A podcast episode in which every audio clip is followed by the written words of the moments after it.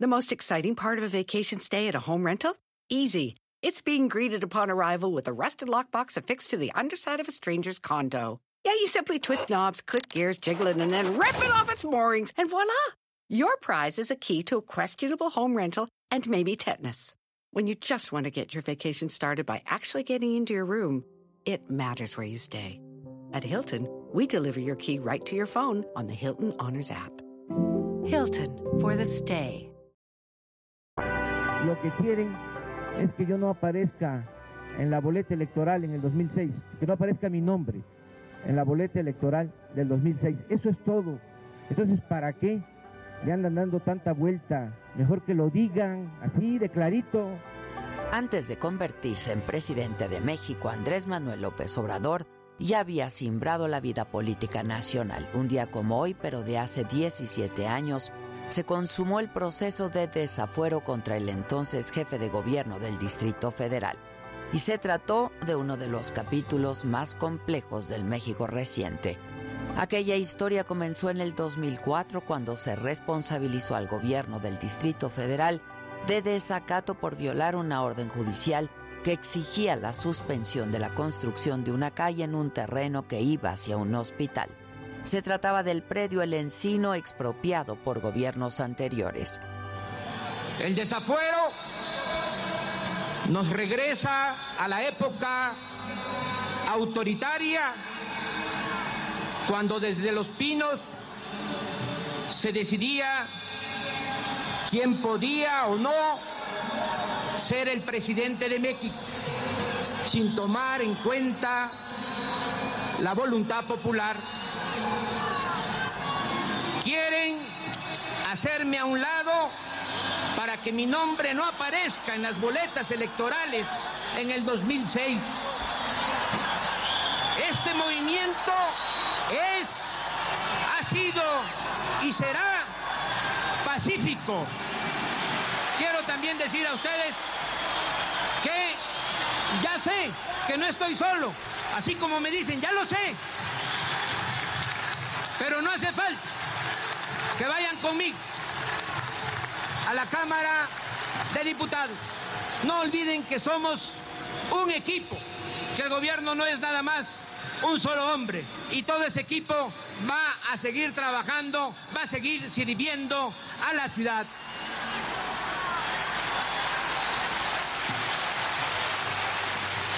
Inició entonces el proceso jurídico y un juez ordenó a la Procuraduría General de la República, entonces a cargo del general Rafael Macedo de la Concha, a traer el caso.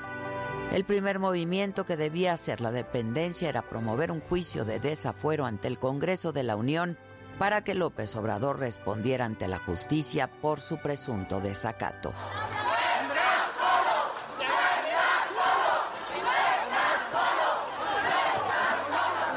No soy de los que aceptan dócilmente condenas injustas. Mujeres de buena voluntad que creen en la libertad, en la justicia y en la democracia. El primero de abril del 2005, legisladores de los partidos Revolucionario Institucional y de Acción Nacional aprobaron iniciar el proceso de desafuero contra López Obrador.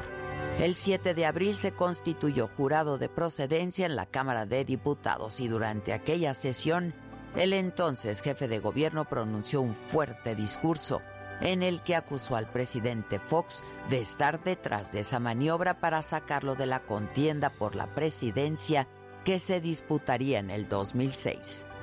Al presidente de la República se le volvió una obsesión hacer campaña en mi contra. Eso es lo que explica este desafuero tramado desde los pinos. Por eso, con seguridad y firmeza, desde esta tribuna, aunque no sea la máxima tribuna, acuso al ciudadano presidente de la República, Vicente Fox Quesada, de estos procedimientos deshonrosos para nuestra incipiente democracia. Un discurso de apenas 10 minutos fue toda la defensa de López Obrador en la sesión que concluyó con 360 votos a favor 127 en contra y dos abstenciones para retirarle el fuero constitucional. Ustedes me van a juzgar, pero no olviden que todavía falta que a ustedes y a mí nos juzgue la historia. Semanas más tarde, los legisladores Gabriela Cuevas y Jorge Lara, ambos del PAN, pagaron una fianza de dos mil pesos a favor de López Obrador para que enfrentara su proceso en libertad. Tras la decisión de los diputados, el 24 de abril López Obrador encabezó la llamada Marcha del Silencio, con la que movilizó a 1.2 millones de personas y que culminó en el Zócalo capitalino y así López Obrador mostró el músculo político que tenía como la figura más prominente del PRD y como uno de los favoritos para la presidencia. Ante ustedes, categóricamente, de manera sincera, sostengo que no he violado ninguna ley y que soy inocente.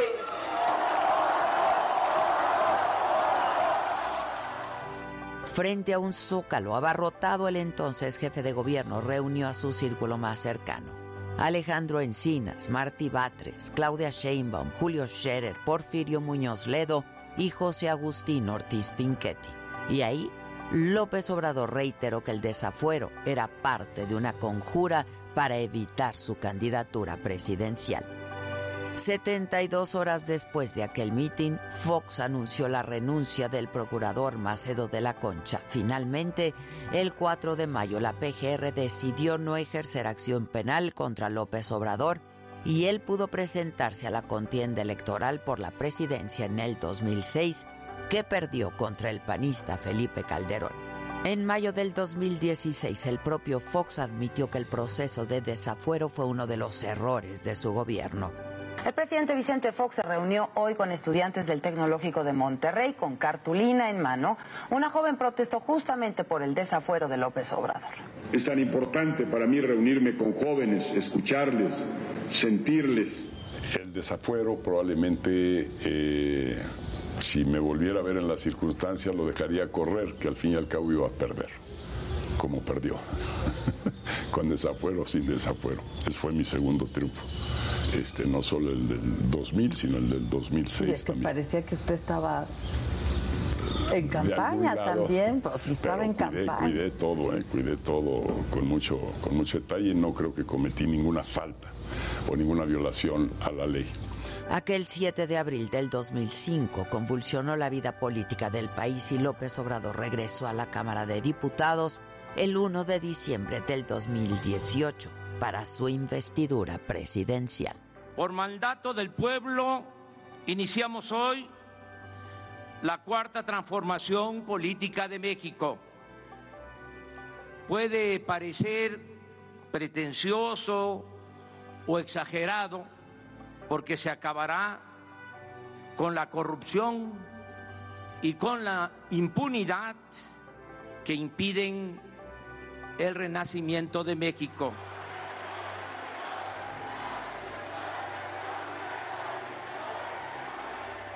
Jueves 7 de abril aquí estamos listos. Hoy no vino la señora de la casa, ya se los dijo, se fue de vacaciones, pero bueno, aquí estamos, pues los que ustedes ya conocen, el Jimmy, Luisito G.I.G., Dani López Casarín y yo, Maca Carriedo. Bueno, pues les doy la bienvenida. Esto es Me lo dijo Adela y vámonos con la información.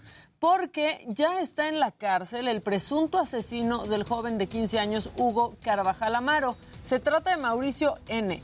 Él se presentó voluntariamente ante las autoridades del Estado de México y Mario, Mario Miranda tiene toda la información. El presunto homicida de Hugo Carvajal se entregó ante la Fiscalía del Estado de México. La noticia conmovió a los padres, hermanos y amigos del adolescente que fue asesinado durante un altercado en una fiesta clandestina en Gilotzingo. Ya, ya lo agarraron. ¡Viva México! ¡Viva! ¡Viva México! Es que ya se encuentra detenido el asesino de Hugo. Ya lo agarraron. Y como les dije, vamos a hacer justicia. Vamos a hacer justicia por Hugo. Y Hugo no iba a ser parte de la estadística. La Fiscalía de Justicia del Estado de México informó que Mauricio N. se entregó voluntariamente a las autoridades. Tras la aprehensión, se realizó un examen médico para finalmente trasladarlo al penal de Barrientos en Tlanepantla. El subsecretario general de Gobierno del Estado de México, Ricardo de la Cruz, informó que por la secrecía de la investigación está imposibilitado para dar más datos sobre la detención de Mauricio N. Los amigos y familiares de Hugo mencionaron que se encuentran tranquilos y felices al saber que el responsable ya está tras las rejas y se va a hacer justicia. Tengo tanta paz en estos momentos que creo que mi rostro, después de tantas horas sin dormir y de, vivir todo esto que hemos vivido juntos, que yo voy a dejar a Dios que Dios lo juzgue. Pero sí, sí le voy a decir, mirándole a los ojos,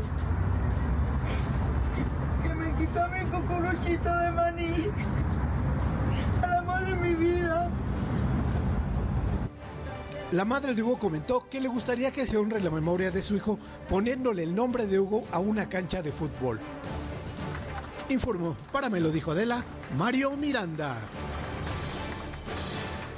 Bueno, pues mientras concluyen las investigaciones del asesinato de Hugo, el Jardín Imperio, lugar donde lo mataron, está bajo resguardo de la policía y Alan Rodríguez tiene el reporte. Cada fin de semana se realizaban fiestas clandestinas en el Jardín Imperio, localizado en Avenida Paseo Gidal, cerca del cruce con Espíritu Santo, en el municipio de Gilotzingo, Estado de México. Cuando sucedió el accidente, pues estamos teniendo clientes, pero sí se escuchaba mucho relajo, mucha música. Y pues sí, no es la primera vez, ya van varias ocasiones que hay mucha música, mucha alteración.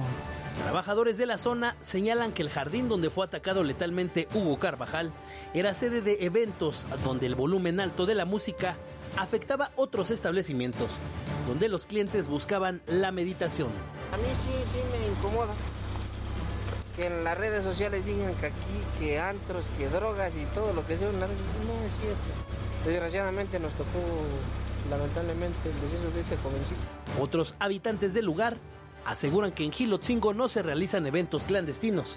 Sin embargo, en la periferia del restaurante Imperio se localizaron botellas, vasos de fiesta y envoltorios de papel para forjar. A pesar de lo que sea o que sea el restaurante clandestino, eso no tenía ni por qué. ¿no? Oye, te estás pasando por te saco, haciendo hasta mi menor de Retírate, por favor. Ah, para mí que estaban hasta bien pasoneados y ¿El chavito o los otros? Pues el que le pegó al señor, me imagino.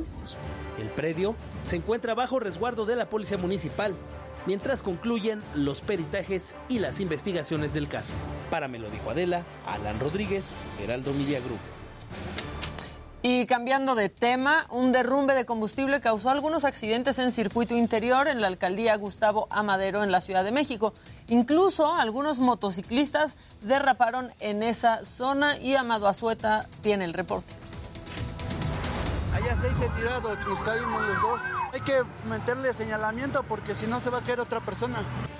Y no fue otra persona, fueron 10 motociclistas más que resbalaron por un derrame de diésel que abarcó más de 200 metros en carriles de circuito interior a la altura de la avenida 501 en la colonia San Juan de Aragón, 2 en la alcaldía Gustavo Amadero.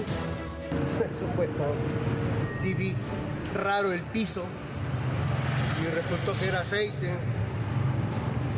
Cuando quise cambiar tantito de dirección, Está bien, está bien, pero se ponen allá nada más, esa persona Nada más minutos se le metieron, se le dobló la velocidad. El diésel derramado alrededor de las 11.30 de la mañana de este miércoles en la carpeta asfáltica del circuito interior salió muy caro para cinco automovilistas que tuvieron percances. Y el taxista me pegó a mí. ¿Tu coche está bien? Pues sí, pero pues no sé quién se puede hacer responsable de esto, la verdad. El taxista se hizo responsable por unos minutos porque después se dio a la fuga. Pues nada más se derrapó el piso y pues le di el percance. Tenemos que hablarle al seguro. Ya no se detuvo. Pues ojalá tenga valor civil y se contacte conmigo. Mi nombre es Samuel García. Los accidentes no pararon por lo menos durante 40 minutos, principalmente para aquellos que no quisieron escuchar la alerta de los policías. Bueno, es un derrapamiento por la moto, pero no pasó gran cosa. te vas a derrapar, bájate y vas a caer. Personal del gobierno de la Ciudad de México arrojó tierra a la zona afectada por el diésel. El aceite desapareció y los afectados se llevaron su golpe porque no tuvieron a quien reclamar. Para me lo dijo Adela, Amado Azueta, Heraldo Televisión. Bueno, y en el Centro de Investigación y Docencia Económicas, el CIDE, estudiantes y académicos realizan una consulta de revocación de mandato. El objetivo, pues, es saber si su director cuenta con la aprobación para mantenerse al frente de la institución y todos los detalles los tiene mi compañero Luis Pérez Curtad.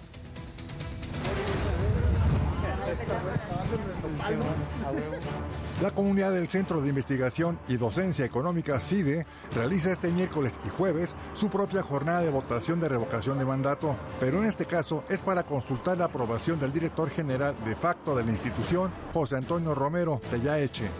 Es una consulta justamente que atiende a muchos comentarios que se han realizado por, parte de diferentes directivos, tanto como de CONACYT como del CIDE, que han desdeñado el tamaño de la población de nuestra institución que reprueba su, su, mandato. Esto debido a que a la fecha no han recibido el nombramiento ni la documentación que demandan para acreditar la legítima designación de Romero Tellaeche por parte del CONACIT. Demuestra una vez más eh, la combatividad, la inteligencia y la capacidad de iniciativa de los estudiantes del CIDE. Yo creo que a ninguno de nosotros se nos hubiera ocurrido armar ese evento de referéndum de revocación de mandato siguiendo exactamente la línea, las modalidades y el vocabulario de la revocación del mandato presidencial. La votación se realiza de manera presencial o virtual en un horario de 9 a 17.30 horas en la sede de Santa Fe y región centro. Es un buen ejercicio para expresar nuestra opinión, en especial porque hace unos días el director Romero participó en un talk show con John Ackerman, donde dijo que eran muy pocos estudiantes los que lo protestaban, que eran un grupo muy pequeño. Simbólicamente es un ejemplo de resistencia y de que la comunidad estudiantil, y siguiendo el ejemplo de la comunidad estudiantil, la comunidad académica del CIDE sigue en resistencia.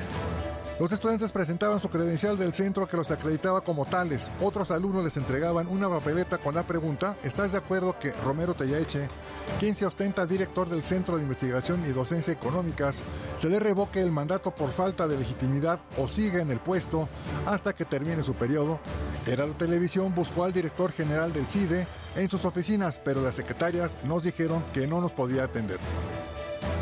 Miren, me informan que todos los, este, bueno, los directores de aquí del área están en acuerdo. La comunidad estudiantil del CIDE, plantel Santa Fe, Ciudad de México, es de 400 alumnos. Los resultados de esta revocación de mandato del CIDE se darán a conocer este jueves cuando concluya la votación. Para me lo dijo Adela, Luis Pérez Coutar. Y el aumento en los precios de los eh, productos de canasta básica sigue. Esta situación está obligando a los consumidores pues a disminuir sus compras y Verónica Macías nos, nos lo cuenta. La escalada de precios ha impactado el bolsillo de los mexicanos, sobre todo en la adquisición de productos de la canasta básica. En un recorrido del Heraldo por los pasillos del mercado La Merced, los consumidores reconocen que han optado por disminuir la cantidad de productos de primera necesidad ante el aumento. El aguacate está, está caro.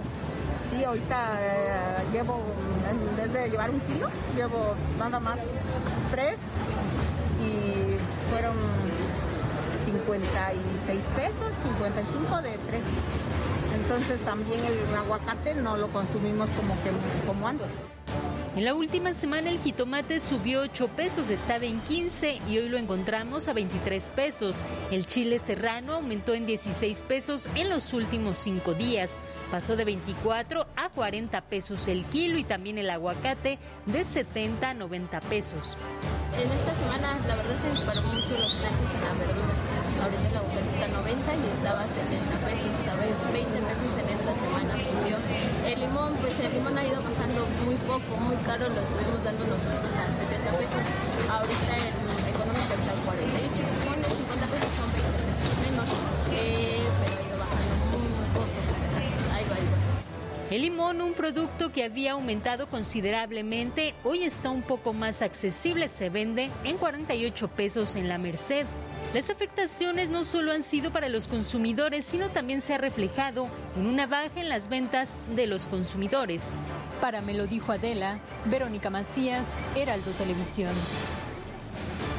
¿Y cómo vamos con los datos de la pandemia? Bueno, la Secretaría de Salud reportó ayer 12.144 nuevos contagios y 85 muertes para sumar ya 323.403 fallecimientos. Esto ya lo saben según las cifras oficiales. Los contagios subieron por tercer día eh, consecutivo en el comparativo semanal, pues ascendieron 339% con respecto a los 2.766 casos reportados el miércoles pasado. Estos nuevos casos dados a conocer ayer, pues es la mayor cantidad de contagios desde el 2 de marzo pasado, mientras que las muertes reportadas bajaron 17.5% con respecto a las 103 registradas la semana anterior. ¿Y cómo vamos con la vacunación? Bueno, pues en la última jornada se aplicaron 167.013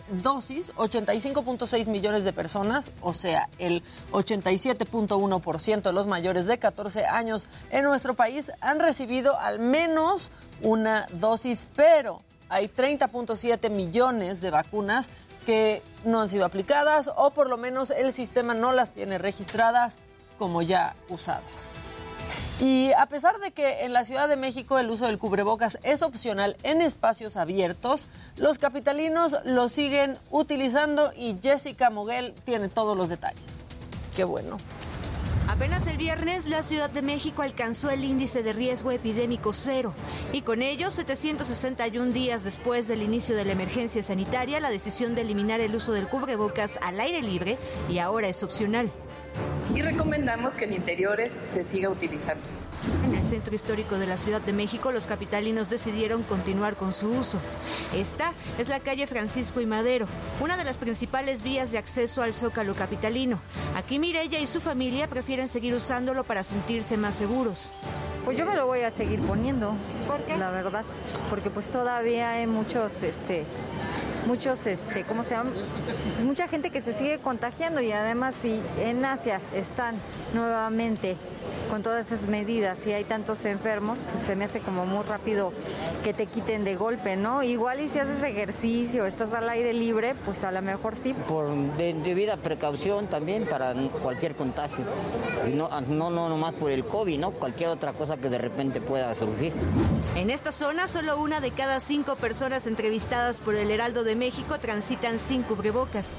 Una de ellas es Guadalupe, que salió con su familia y después de dos años de pandemia se animó a caminar con sus hijos sin tapabocas. Se siente uno más libre y que aparte que el cubrebocas pues también no es muy recomendable las 24 horas del día. Algunos como Guillermo aseguran que solo lo usarán en los sitios en los que se exija su uso, mientras que Isabel dice que decidió dejar de usarlo por miedo al contagio. ¿Ustedes lo van a seguir usando pese a que ya no está prohibido? Eh, pues ahorita que vamos a ingresar a un espacio cerrado, pues sí, pero en espacios abiertos pues podemos, eh, tenemos la opción de, de traerlo o no. Pues en espacios abiertos está bien, pero pues ya es cuestión de cada quien, ¿no? Para me lo dijo Adela, Jessica Moguel, Heraldo Televisión. Y Alan Rodríguez está en paseo de la reforma porque eh, pues hubo un choque de transporte público que dejó a más de 40 lesionados. Alan, buen día. ¿Qué nos cuentas por allá? ¿Qué pasó? Hola, ¿qué tal Maca? Amigos, muy buenos días. Este choque del transporte de público entre el Metrobús y una unidad concesionada ocurrió aproximadamente hace media hora y pues derivado de esta situación tenemos un total de 45 lesionados. Todos ellos ya han sido atendidos y algunos de ellos están siendo trasladados en estos momentos con rumbo a hospitales en donde se les estará brindando una mejor atención. Aquí podemos observar una de las pasajeras de alguna de estas dos unidades del transporte público que podemos observar en estos momentos en imágenes. Se trata de esta unidad con matrícula 13294 y la unidad Skybus 906 perteneciente al Metrobús. Ambas se dirigían con rumbo hacia la zona del Auditorio Nacional. Sin embargo, lo que se ha comentado hasta el momento es que el conductor de la unidad eh, con color morado lamentablemente estaba circulando con exceso de velocidad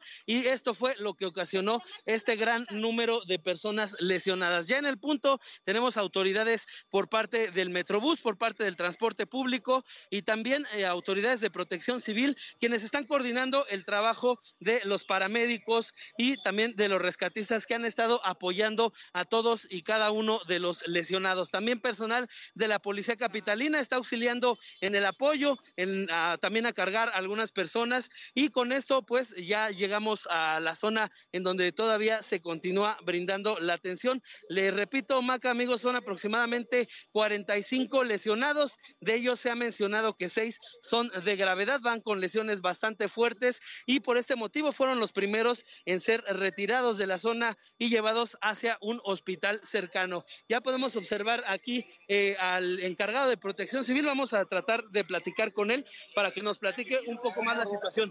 Estamos en vivo con Adela. Buenos días. ¿Nos puede decir su nombre, por favor? Maestro Humberto González Arroyo, director general táctico operativo de la Secretaría de Gestión Integral de Riesgos y Protección Civil. ¿Qué situación se presentó? Se presentó un choque por alcance entre una unidad de Metrobús y una unidad de concesión de transporte público. En estos momentos está la Secretaría de Seguridad Ciudadana, Erún Cruz Roja, valorando y haciendo los traslados de los lesionados. Son lesionados hasta el momento de la segunda prioridad y tercera prioridad. Hay un proceso también de triage, está el director ya del Metrobús en el sitio, está también los responsables de seguridad ciudadana y continuaremos, que es lo más importante, con garantizar que sean trasladados y atendidos todos los pacientes. Muchísimas gracias. Está a sus órdenes. Buen día. Pues bueno, Maca, amigos, como ya escuchamos, el número de lesionados de la segunda y de la tercera son aquellos que sus lesiones no son tan graves, sin embargo, sí ameritan de revisión, algunos de ellos más de tratamiento médico. Todos los eh, seguros de ambas unidades se correrán a cargo de esta, pues del gasto que implique los traslados y la atención de los lesionados. Por lo pronto es el reporte que tenemos desde el cruce de Reforma y Gandhi. Muchas gracias, Alan. Ya siempre tratándose de ganar entre ellos, de verdad, nada más ocasionan accidentes. Es correcto, es una de las situaciones que denuncian los pasajeros que viajaban a bordo principalmente de la unidad del transporte público concesionada, es que sí, pues lamentablemente a esta hora de la mañana van completamente cargados de pasaje y aún así se lo van peleando. Pues sí, muchas gracias, muchas gracias, Alan. Y ahora vámonos con Israel Lorenzana, porque él está en circuito interior y ahí un tráiler que transportaba más de 25 toneladas de papel, pues se volcó y en carriles centrales. Israel, buen día, ¿qué pasó por allá? Maca, muy buenos días, es un gusto saludarte esta mañana. Fíjate que fue alrededor de las 5 de la mañana cuando se registró la volcadura de un tráiler aquí en la subida del Peñón de los Baños. Es el circuito interior, es la colonia Pensador Mexicano de la alcaldía Venustiano Carranza. Más de 25 toneladas de papel transportaba este contenedor que quedó prácticamente atravesado, Maca, y además, bueno, se incrustó en la malla que protege la estación del metro Oceanía. Esto generó, por supuesto, que durante algunos minutos se parara el servicio. Ya para estos momentos está totalmente restablecida la línea 5 del sistema de transporte colectivo metro.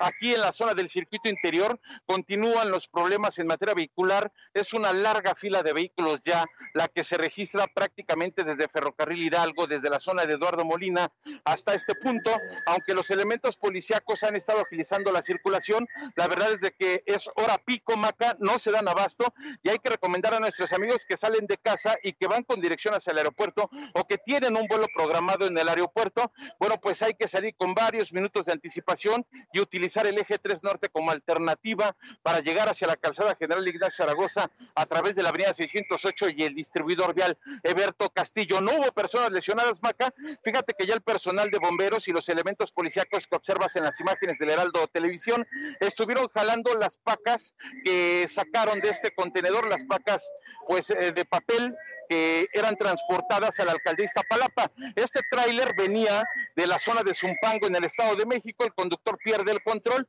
y bueno, pues la historia por supuesto ya la conoces. Los elementos policíacos estuvieron haciendo lo propio, sacaron, vaciaron este contenedor y de ahí han puesto estas pacas en los carriles laterales para con ello ya en los próximos minutos reabrir la circulación. Los carriles laterales están funcionando, Maca, como puedes observar, pero la verdad es de que no se dan abasto. Es mucha la afluencia vehicular que va con dirección hacia la calzada general Ignacio Zaragoza. El personal del sistema de transporte colectivo Metro también está trabajando, revisando la, la estructura de la estación Oceanía, la cual quedó afectada. Esto a consecuencia de que ahí fue a parar este contenedor que estamos viendo en las imágenes en color anaranjado, el cual ya está enganchado por una grúa de la Secretaría de Seguridad Ciudadana. Se prevé que ya en los próximos minutos comiencen a arrastrarlo para con ello liberar la circulación. Tal están los bomberos. En estos momentos se van a poner de acuerdo para ver cuál va a ser la maniobra para poder retirar este contenedor que quedó atravesado, que ya por supuesto lo han enderezado, Maca. Pero bueno, pues hay que por supuesto tomar en cuenta los eh, problemas en materia vehicular. Esto todavía tardará algunos minutos, así que por supuesto hay que estar muy al pendientes de lo que ocurre aquí en la zona del circuito interior. Es la subida del Peñón de los Baños. Estamos a un costado precisamente de la zona del aeropuerto capitalino, así que hay que tomar en consideración las recomendaciones, Maca. Muchas gracias, Israel, como siempre, al pie del cañón con todo lo que sucede en la, en la ciudad. Este, pues al ratito nos volvemos a ver a ver qué anda pasando por ahí. Claro que sí, Maca, seguimos al pendiente. Buen día. Muchas gracias. Y bueno, en el día 43 de la guerra, el presidente Zelensky, el presidente ucraniano, aseguró que Rusia trata de ocultar las pruebas de sus crímenes y alerta que hay miles de personas desaparecidas. Esta madrugada acusó a Moscú de sacar a los muertos de las calles y sótanos del territorio ocupado para esconder la evidencia. Y las tropas rusas que quedaban en los alrededores de Kiev y Chernigov, eh, en el norte de Ucrania, pues se han retirado de esas ciudades. Según reportes de inteligencia estadounidense, los soldados se han replegado a Bielorrusia y Rusia para reconsolidarse y reajustarse y la Organización de Naciones Unidas votará hoy mismo una iniciativa para expulsar a Rusia del Consejo de Derechos Humanos. Los motivos pues son las violaciones de estas garantías perpetradas por las tropas del Kremlin en Ucrania para pues para que Moscú quede fuera de este consejo compuesto por 47 países, que es lo que se necesita, pues una mayoría de dos tercios de los votos y eso sucederá hoy. Y Dimitro Kuleva, eh, ministro de Exteriores de Ucrania, pidió a la OTAN aviones, vehículos blindados y sistemas de defensa aérea, esto para frenar la ofensiva de Putin. Indicó que cuanto más rápido se entreguen, más vidas serán salvadas. También solicitó un embargo total de importaciones de gas y petróleo rusos. Esa es la información. Y pues nada, ya Luis G.I.G., tráenos alegría, por favor, y que se sube el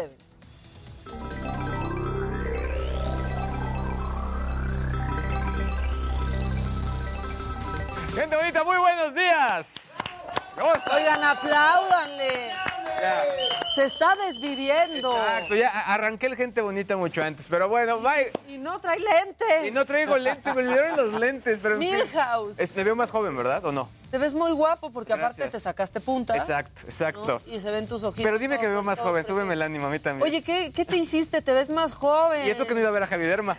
No, sí fuiste, no le dijiste, nos vemos mañana. Hoy, hoy, ah, vas hoy. Ah, fue ayer, es verdad. Pero bueno, a ver, rápidamente. Microsoft anunció la llegada a México de sus nuevas Surface, la Surface Pro 8 y Surface Laptop Studio, ambas equipadas con Windows 11 y la verdad es que están pensadas para gente que necesita alto desempeño. A mí me gustan mucho y creo que sí, en el tema Windows creo que sí es el estándar en este momento. Y bueno, por otro lado, el presidente Andrés Manuel López Obrador aprovechó pues para pedirle ayuda a Elon Musk y sobre todo ahora que se convirtió en accionista mayoritario, aunque el presidente dice que ya es el dueño, eh, él dice que pues hay que tomar decisiones importantes y acciones para que no exista una guerra sucia en esta red social. Y bueno, finalmente fue lanzado eh, el tráiler de Batman Desenterrado, eh, que pues es un podcast producido por DC, exclusivo para Spotify, y que en su versión mexicana tendrá como protagonista al mismísimo Poncho Herrera. Así que tendremos un Batman rebelde. Pero bueno, estimado Jimmy, ¿tú a quién traes? Entre piernas.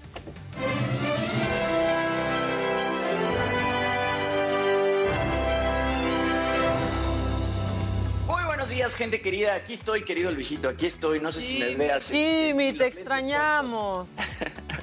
Yo también los extraño, querida Maquita. Hoy tocó hacerlo desde casa porque y tristemente mi novia salió positiva a COVID. Entonces, nada más para prevenir, yo me siento bien, pero pues ya ya veremos, me voy a hacer una prueba y al ratito. Ay, quédate, ahí estás bien, desde aquí te vemos. No, hay problema, ¿eh? te puedes quedar ahí más tiempo. está bien, está bien. Bueno, hoy entre piernas vamos a estar platicando de que luego de que el lunes yo les comenté, pues esta noticia de que el actor francés Alain Delon había solicitado la eutanasia. Bueno, pues ahora fue su hijo menor, Alain Delon Jr., quien a través de su cuenta de Instagram desmiente toda esta información. Dice que todo se sacó de contexto y que fue un malentendido y aquí lo vamos a estar platicando. Y bueno, además, ayer también se reveló que Will Smith ya entró a un centro de rehabilitación después del golpe que le dio a Chris Rock en la entrega del Oscar.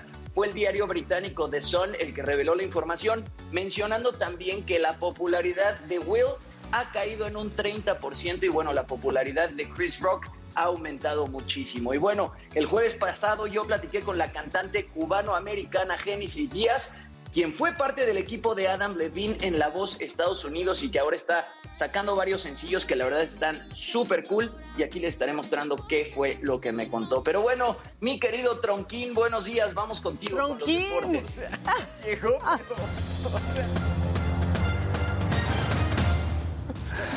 Muy bien, Jimmy, me parece muy bien. Es que no le puedes pegar ahorita, no le puedes dar por eso está, lejos Jimmy, ¿no? Pero bueno. Jaime, dile Jaime. Jaime, Jaime, Jaime, exactamente. ¿Qué haces el Jimmy, Jaime? Sí, o sea, quiere hacerle al muy acá cuando todos sabemos que se llama Jaime. Así de fácil, digo, es la neta. Pero bueno. Ya no peleen. No peleamos, no peleamos. ¿Qué tenemos que ver más adelante? Bueno, primero resulta que se da pues a conocer que se va a vender la playera de Diego Armando Maradona que utilizó en el Mundial del 86 en ese mítico gol de la mano de Maradona y el, gana, el gran gol histórico a los ingleses. También vamos a platicar lo que pasó en la Champions League, donde el Real Madrid de la mano de Karim Benzema vuelven a las andadas un triunfo que se consigue y noche de empates en el fútbol mexicano. Esto de los partidos que se tenían pendientes de la Liga MX. Así que todo esto va más adelante en el deportero. Ahorita, Maquita, regresamos contigo para más información. Muchas gracias. Ya aquí les quieren poner lodo para su pelea, amigos. Por favor, no se peleen, no se peleen. Bueno. Nosotros vamos un corte, pero volvemos con Dani, con el Jimmy desde la sede alterna y con Luis G.I.G., que se ve muy precioso de su carita. Ya viene también lo macabrón. Tenemos mucho, esto es Me lo dijo Adela. Eh, ya volvemos.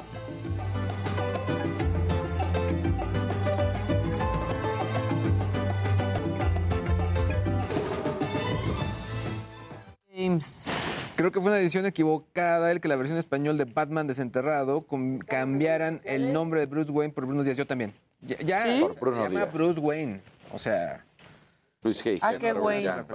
Jaque Wayne. ¿Qué lees, Jimmy? ¿El chat? ¿El chat? Estoy leyendo el chat, estoy leyendo el chat que le están diciendo a Luis G. Milhouse. Oye, cuéntanos, Natalia, ¿se siente muy mal o no se siente mal? Ayer se sentía de la fregada, tenía 38.5 de temperatura y pues nada, o sea, fiebre así súper mal, tos, este, escurrimiento nasal, etcétera. Y bueno, eh, yo me siento bien, pero como que de repente también, este, pues cualquier cosa que sientes ya dices, no, sí tengo COVID. Sí, claro. Ya valió, sí. Sí, yo creo que ahí te quedas, ¿no, güey? Un rato. Como 15 días más o menos. No todos se van tanto tiempo como tú te vas siempre. ¿Qué? Porque nos lo va a cumplir. No todos nos tomamos esas licencias. Sí. Luis, o sea, Dani faltó como, como si él hubiera tenido al bebé. Fue una semana. Te extrañamos mucho, se sintió como más. ¿No pensaron que se fue más tiempo, Dani? Claro. Si, tuviéramos una gráfica de las faltas del programa, híjole, Casarín. O sea, yo, yo fui a Barcelona y volví, Casarino Sí, sí es cierto. A ver, de nosotros cuatro, ¿quién gana? Yo creo que Jaime. Jaimeito. ¿De faltar? No, yo creo que usted, tú. No. Tú has faltado más días seguidos. No, yo. No ha traído ni el bolo del chamaco. Fue una semana nada más. Y luego cuando otra cosa que te hiciste. Cuando fuimos a vacunarse. ¿Y ya? ¿Y cuando te operaste? cuando me operé.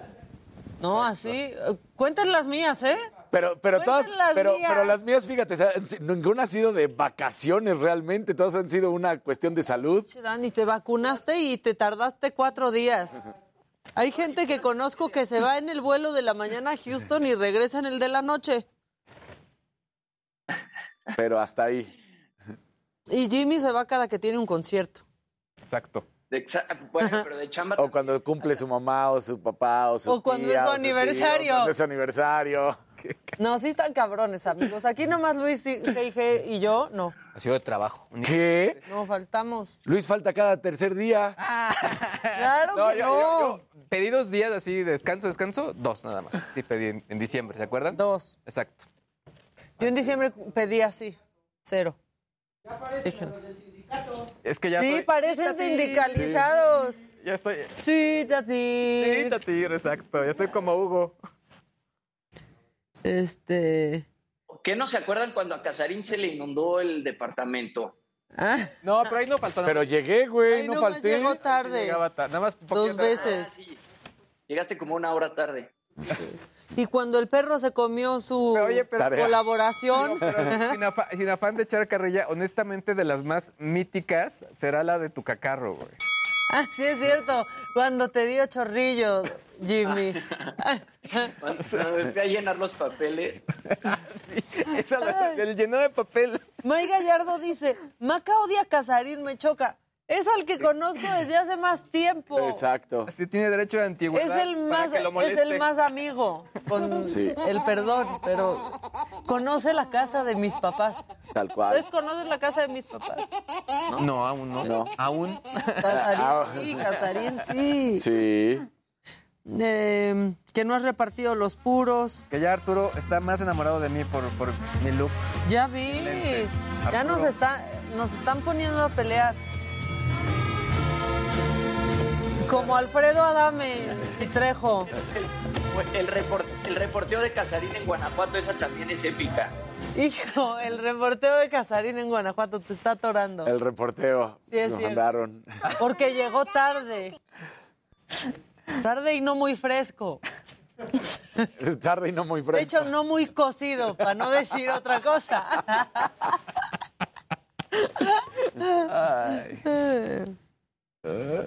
Este. Jimmy, acuérdate que a algunos de los que nos da COVID se nos cae el pelo. No, no, no, le estás invirtiendo mucho, ¿eh? Que no, te dé. Ya sí, todavía me lo quieren pintar, Maquita. No, bueno, ya eso ya, ya está hecho. ¿va? Oye, unos están en shock porque tu novia.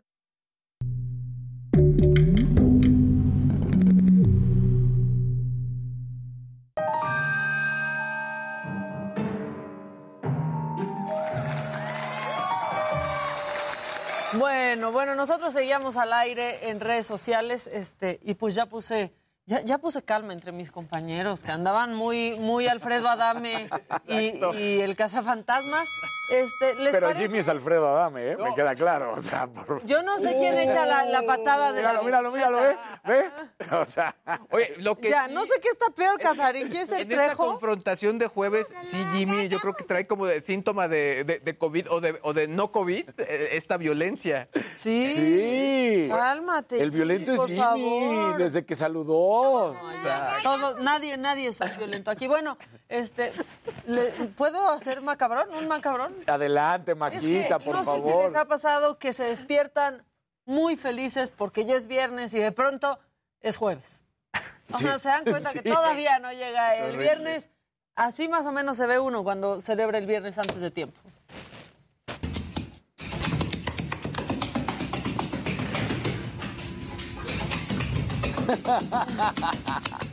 Quedaste, quedaste. Ahora sí que quedé. Oye, pero cuando te pasa al inverso es increíble. Sí, que piensas que apenas es jueves y, Y es- resulta que es, es viernes. Sí. Oh, es genial. Pero eso nunca me, no me pasó tanto. Esta semana siento que duró un mes. Sí, sí, O ha sido. ¿verdad? Bueno, es que este, lo Sí, que, sí ya- ha sido lo que va de este año, de este 2022, ha durado como 10. Sí, O que sea. nos lo cuenten doble, por favor. Oigan, y pues si la vida fuera, o la semana, si la semana fuera este partido de básquet, yo no sé ustedes, pero creo que seríamos este niño que se hizo viral. Vean al niño ahí. Yo, me- yo no me voy a mover. o sea, se peleen Sí, estos. claro. ¿Qué onda? Así. Sí. Este, pero les parece que estemos más positivos. Sí. Este niño tiene el secreto, tiene un secreto Lo- muy bonito que me vi. puso de buenas.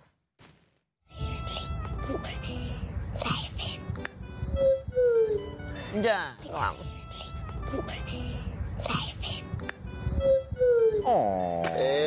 No, no le he encontrado todavía lo muy good hoy, pero tienes razón. Pero tiene razón. Tienes razón. Y de México para el mundo, la chona. La chona ya nos identifica en todo el mundo, ¿eh? Alexa, play La Chona. La Chona. Y voltea el niño como de qué. On Amazon Music. Eso.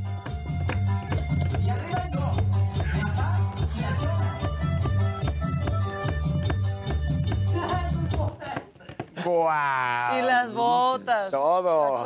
Oigan, bueno, y uno más que tiene que ver un poco con el tema de Jimmy. Y dices que la popularidad de Will Smith ha bajado, ¿no? 30%. Sí es, Maquita, en un 30%. A ver si no le revocan el mandato a, a Will Smith. Pero están saliendo videos de todos lados, o sea, de lo que ha hecho Will Smith antes, de lo que ha hecho Chris Rock. Y Chris Rock ya traía, ya traía a Jada Pinkett y aquí está la prueba de eso. Jada got mad. Jada says she's not coming. Protesting. I'm like, is she on a TV show? Jada's gonna boycott the Oscars. Jada boycotting the Oscars is like me boycotting Rihanna's panties.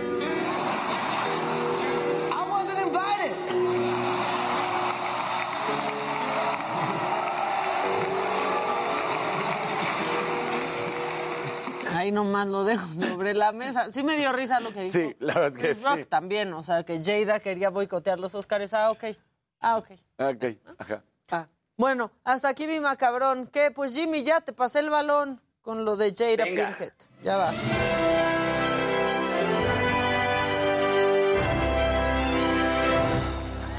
Muy buenos días, gente querida. Oigan, bueno, antes de pasar a lo de Will Smith, yo sí quiero empezar con lo de Alain Delon porque pues resulta que eran fake news, ¿no? Este lunes se hizo muy viral esta noticia de que pues había solicitado la eutanasia a los 86 años, luego de que en 2019 él sufre dos accidentes cerebrovasculares. Había sido en ese momento el mayor de sus hijos, Anthony Delon, quien había confirmado esa información a un medio de comunicación francés e incluso había compartido una supuesta carta de despedida. Ahora es el más joven de sus hijos el que desmiente tal versión y bueno, él asegura que se, le ma- que se malinterprete, malinterpretaron. No te pegues, tranquilo, Jimmy, Ay, todo ay, está bien, tranquilo, por favor. Es Alan Delon Jr., él tiene 28 años y él desmiente a través de su cuenta de Instagram, él publica eh, un texto en su cuenta de Instagram en donde dice que se aseguraba que Alan ya se había despedido de su familia. Él dice, usualmente no hago esto, pero se está saliendo de las manos. Han sido dos semanas en las que he leído en mensajes y en las, y en las llamadas revistas que mi papá va a ponerle fin a su vida a través de la eutanasia. Esa no es la maldita verdad. Una frase de un libro sacada de contexto es la que causa todo esto.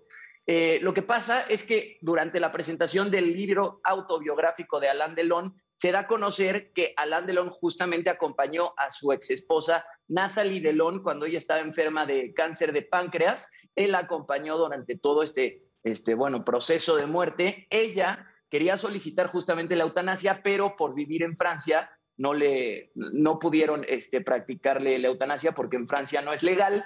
Y bueno, lo único que dijo en su momento Alain Delon fue, a- dijo, hijo, cuando yo esté conectado a una máquina en coma, quiero que me desconectes. Entonces de ahí eh, se malentendió toda esta información y el lunes se hizo muy viral que Alain Delon a los 86 años había solicitado la eutanasia. Entonces es completamente falso que Alain Delon haya solicitado la eutanasia. Y ahora sí, vámonos con Will Smith, mi querida Maquita, y es que ayer también se hizo viral esta información de que Will Smith, bueno, ya entró a un centro de rehabilitación, esto porque supuestamente está viviendo niveles elevados de estrés derivados de, bueno, el golpe que le dio a Chris Rock, que le han cancelado varios proyectos cinematográficos que iba a protagonizar. Y bueno, el diario The Sun dice que el artista lo está haciendo en un exclusivo centro lleno de lujos y comodidades, solo al alcance de los más ricos. Dicen que Will está muy afectado y necesita ayuda para lidiar con el estrés y dice, esta es una de las luchas más duras de su carrera, tiene que hacer examen de conciencia y averiguar cómo saldrá adelante después de todo lo que le ha ocurrido. Y bueno, yo creo que está muy bien que, que esté tomando terapia porque resulta que la academia pues ya está realizando todas las investigaciones y podría enfrentarse a nuevas sanciones. Justamente, eh, de acuerdo con The Sun, la junta directiva de la academia ya está avanzando en los procedimientos disciplinarios y las sanciones pueden ser, uno, puede incluir una reprimenda privada, dos, una reprimenda pública, o sea, puede ser que Will Smith vaya a tener que pedir perdón otra vez, Tres, la pérdida temporal o permanente de los privilegios para asistir y participar en eventos o actividades de la academia. Cuatro, creo que este es pues el que más le llama, el que más llama la atención, la pérdida temporal o permanente de la elegibilidad para recibir o mantener premios de la academia o la revocación de los premios y honores de la academia. Entonces, en una de esas... Ah, sí, exactamente, estabas en lo correcto, Maquita. Puede ser que sí tenga que, regresar su premio Oscar. También la pérdida temporal o permanente de la elegibilidad para desempeñar funciones de servicio y voluntariado de la academia y otras sanciones que la academia a su sola discreción pueda considerar apropiadas. Entonces, puede ser que Will Smith tenga que, eh, tenga que regresar el Oscar que ganó eh, por mejor actor por su papel como King Richard y lo que les decía de la popularidad, según la agencia Morning Consult, eh, la popularidad de Will Smith ha, ha disminuido en un 30% y ya está por debajo del 50% y la de Chris Rock ha alcanzado el 60% de popularidad. Entonces, pues así la cosa con Will Smith. Eh, justamente platicábamos en el programa hace unos días que ya le cancelaron un proyecto en Netflix, también le cancelaron otro proyecto de, de Sony Pictures y ya veremos qué sucede. Ahora, ¿su bioserie? Sí, tenía una bioserie. También, ah, sí, tenía una bioserie en, puerta y parece ser que ya no se la van a, ya no se la van a producir. Y otra cosa, August Alcina, que seguramente se acuerdan de, de este chavo que mantuvo ahí este, pues, un amorío con Jada Pinkett Smith. Que amigo de su hijo, ¿no? O algo así. Ajá.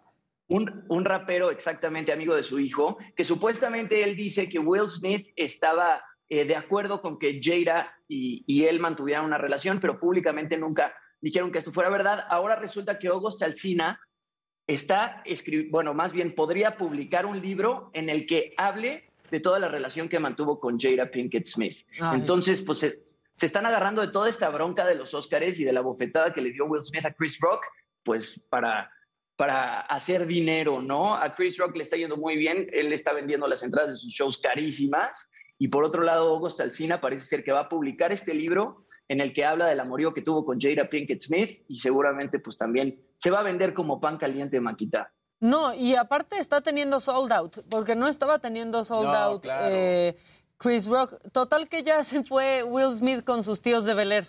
Sí, exacto. exacto. Exacto, sí, sí, sí, sí. Will Smith está haciendo un examen de conciencia y pues ya veremos qué pasa. Yo, ah, yo no creo que es un examen de conciencia, más bien lo está haciendo por PR para quedar bien. Y en un resort. Ajá, o sea, no, pero es completamente de acuerdo y entendemos cómo funciona lo que están haciendo es un control de daños sí. que está pasando y por el lado de Chris Rock pues está sacando beneficios al final. Porque más ha sido muy inteligente al no decir absolutamente nada, o sea, se ha quedado callada. No ha dicho nada. Lo que tuvo que hacer Will Smith con el chiste es lo que está haciendo realmente eh, Chris Rock con toda la situación. Sí. Claro. Yo creo que el tema interesante va a ser si le retiran el Oscar o, se lo dejan. Yo no creo que le vayan a quitar el Oscar. Yo tampoco. No, a mí me gustaría. O sea, ¿Ya me pasaron cuánto? ¿Dos semanas? Dos semanas. Pero... Dos semanas. El Oscar. el Oscar no. La que sigue, por favor. Ya lo dijo la señorita. La que sigue, por favor. Gracias. La que...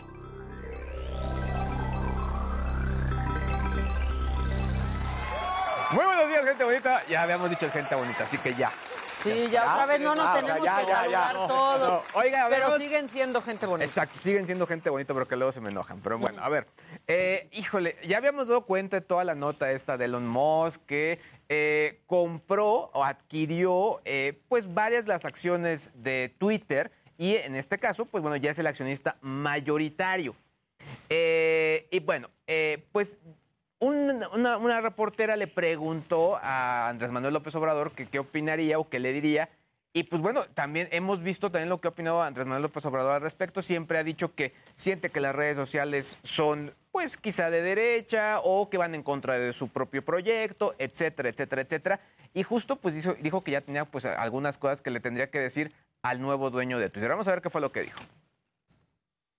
Que se analice ese tipo de mensajes para ver si son personas reales, son campañas y de dónde manejan esas campañas. O si son personas, ver eh, cuál es su postura política. Seguramente debe haber una especie de internacional de derecha.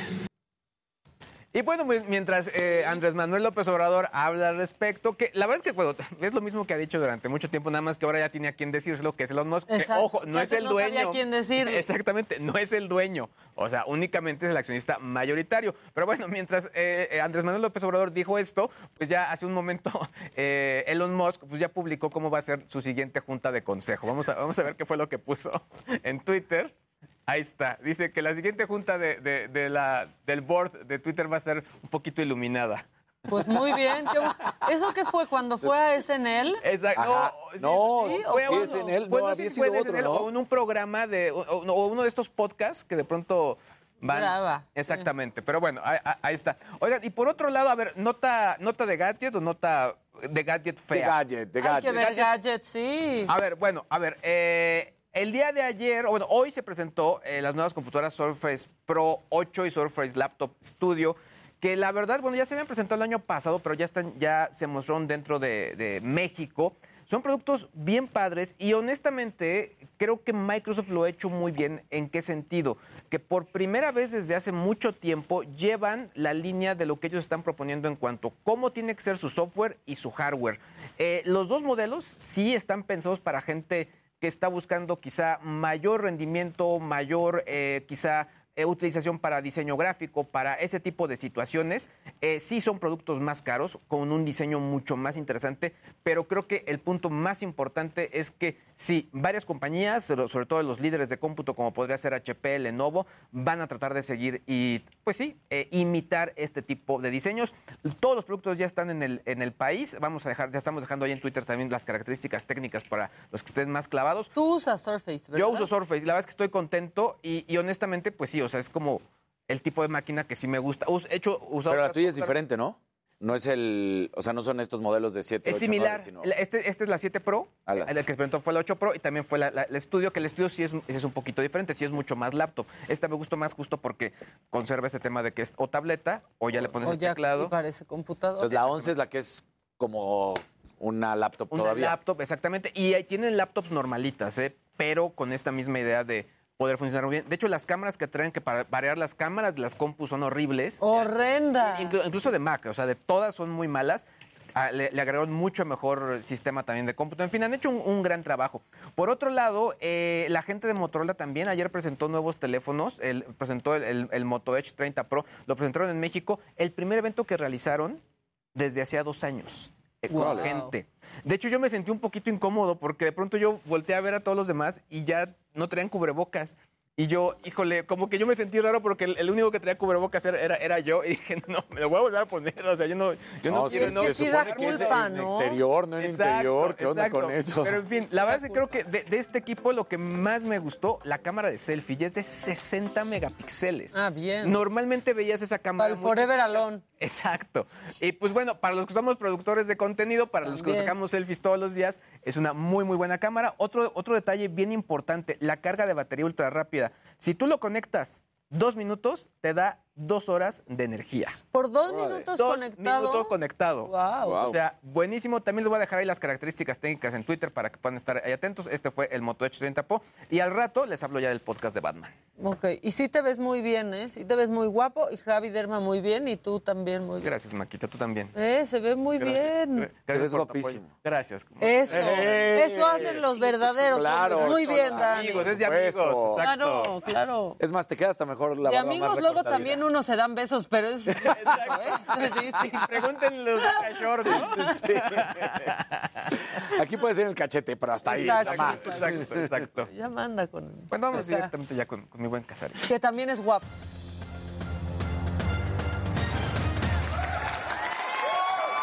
Ah, Ándale, produciendo al aire bien, háganle caso a Luisito, échalo, échalo. Vamos con el guapo de Casarín. ¡Hombre! Ah, pero no viste a tu cámara. No, pues me la ponen acá arriba, acá. Aquí, ahora sí, vamos Ahí. con el guapo de Casarín. Ve qué guapo.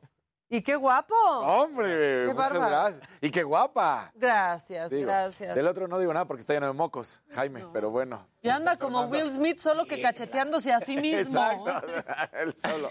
Oigan, bueno, pues sale eh, ayer, a cono- a- se da a conocer la noticia de que Steve Hodge, que es jugador, bueno, fue jugador inglés y que estuvo en el Mundial de México 86, en ese partido donde gana el- la Argentina de Diego Maradona, que a la postre sería la campeona del mundo. Bueno, pues dice que tiene la playera y que él siempre había comentado que nunca la iba a vender. De hecho, hasta cuenta en una historia en su libro que se llama The Man with Maradona's Shirt, que nunca le iba a vender, aunque cuando falleció Maradona dijo no la voy a vender porque esto es invaluable. Y dice, bueno, pues esta playera va a salir a la venta, ya ahora resulta que sí, en por lo menos 7 millones de dólares. Ese es el precio de arranque. Pero de ahí sale, hace 15 horas para ser exactos, una de las hijas de Diego Armando Maradona y dice, esa no es la playera. Sí, sí es la playera que utilizó mi papá, pero fue la playera que utilizó en el primer tiempo, no en el segundo tiempo. Y en el segundo tiempo es la de los goles. Entonces dice, lo siento, pero no es la playera. Y dice, eh, mi papá sabe perfectamente que esa era la playera de su vida, son las palabras, siempre me dijo, mija, ¿cómo crees que le voy a dar yo la playera de mi vida a otra persona? Pero le hizo tranza.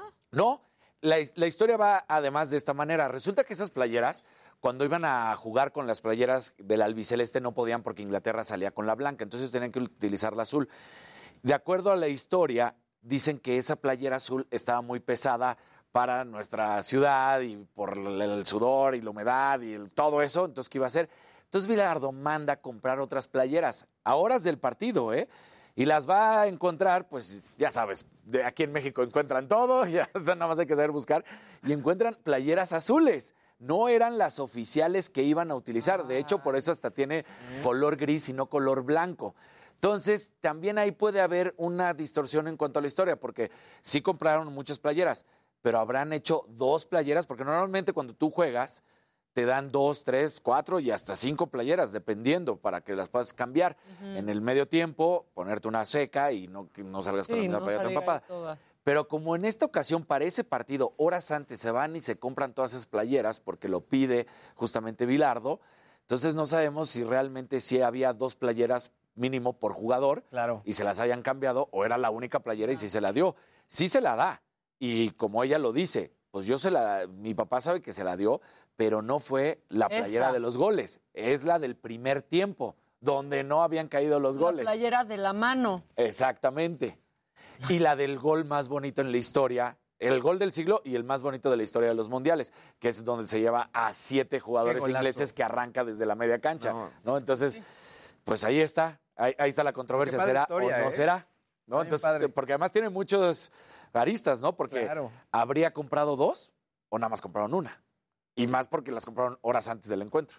Ya. Entonces vamos a ver qué es lo que sucede, pero bueno. Yo fui el que les vendí las playeras. Exacto. Exacto. Yo soy, y yo tengo ese cambio. Yo- Entonces, bueno, pues él dice, eh, aquí ya hay versiones encontradas, Steve Hodge dice que él las va a vender y que salen 7 millones de dólares, que es el precio de venta. Ahora, una gran noticia, ayer se da a conocer en nuestro país que la Liga de Básquetbol Femenil se hace de manera oficial. Así es, la Liga Nacional de Básquetbol Profesional Femenil es una liga que pretende sentar las bases en este deporte para la igualdad de género y por supuesto la creación de oportunidades. En un principio van a ser ocho equipos divididos en dos zonas solamente, la norte y la sur.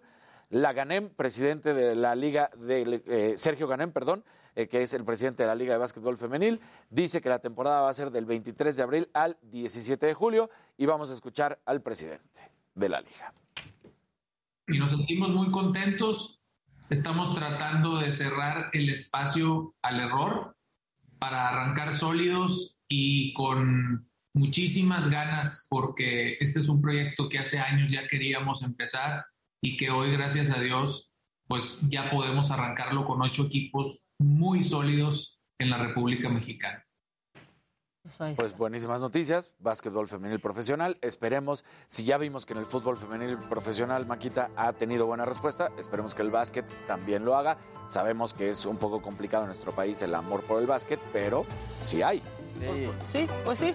Bueno, vamos a un corte, si Vámonos. les parece, y al volver, bueno, pues todo lo que ocurrió en la mañana del presidente Andrés Manuel López Obrador y muchas otras cosas. Tenemos invitados, tenemos el montón todo el tiempo activo, así que vamos a un corte y ya volvemos.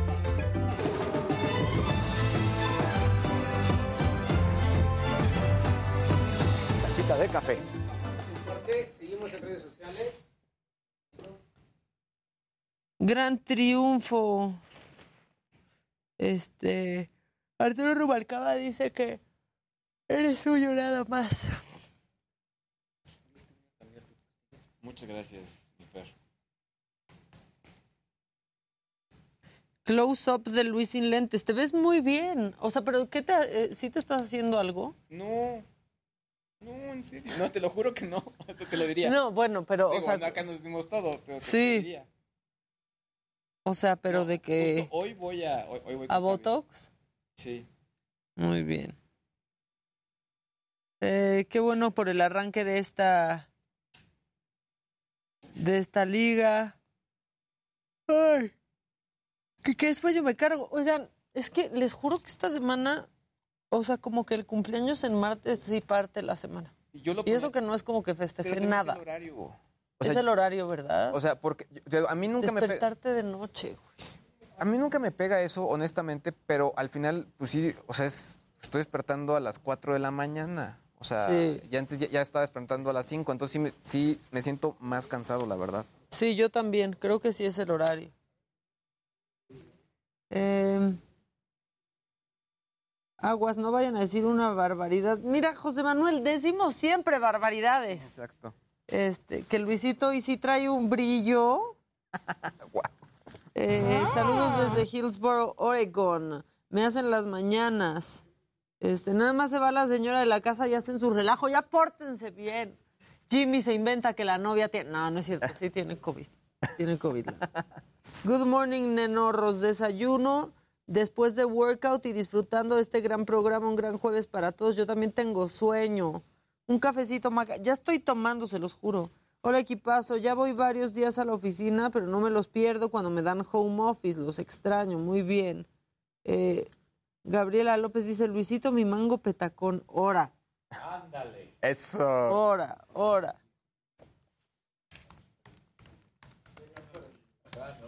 Mm. Chairos, dejen de... Ya, ¿Qué me está pasando? Oye, de hecho, ayer les decía que en el evento justo que fue ayer, o sea, sí nos hicieron prueba, y sí, todos negativos, yo soy negativo, pero no, de todos modos, o sea, te digo, de pronto me di cuenta que nadie traía cubrebocas y es de, no, no, o sea, por más, no sé, no- yo no me que- sentí cómodo. Es que es una presión social. Exacto. O sea, no que te digan que te lo quites, pero a mí me ha pasado. ¿Cuándo fue? Fui a la- al estreno de José el Soñador. También ves a gente, o sea, bueno, a mí me tocó que vi a gente y amigos muy queridos que no he visto en año y medio. Claro. Y entonces ya todos se los empiezan a quitar y yo, a mí me acababa de dar. Y entonces dije, pues ya me lo voy a quitar. Y ya, o sea, saludando y abrazando, dije, de aquí va a salir una nueva cepa. O sea, de aquí va a salir una nueva cepa. Y a mí no me dio porque ya me había dado, pero ahí se contagió, se contagió Paola y se contagió Paloma, otra del grupo. O sea, como si, no, o sea, pues sí hubo ahí un contagio. Espero no salga la motosepa. Sí.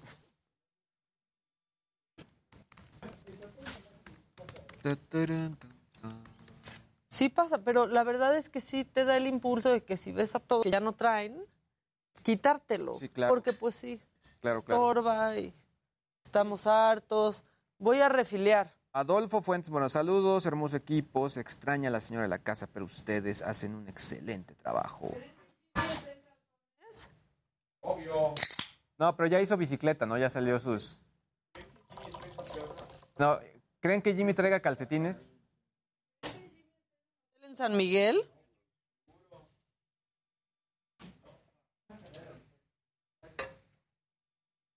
Jimmy, ¿dónde, cre- ¿dónde estás en realidad? Mira, Jimmy sí trae calcetines. Ah, sí está bien vestido. No, sí está en su casa, ese no, cuadro. de hecho trae camisita. Sí. Papi, claro, me bañé y No, todo, acuérdate que Luisito. esa es casa de la suegra. Ahí sigue. No, no, sigue en casa de... no. Oigan, ya tienen que aclarar que sí nos llevamos muy pesado. Este, porque la gente no sabe qué tan pesado nos llevamos y entonces ya están luego de que, ay, Casarín, Maca te odia. Y no, así nos llevamos porque nos conocemos como desde hace 15, no, 15 años, bueno, como 10. Ya lo hemos platicado.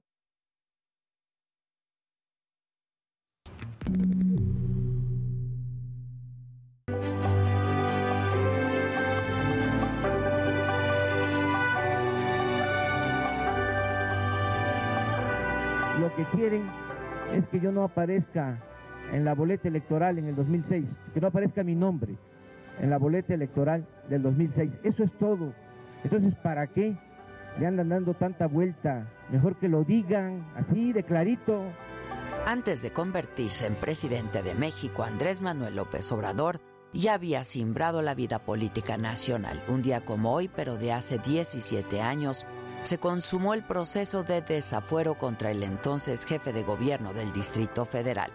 Y se trató de uno de los capítulos más complejos del México reciente.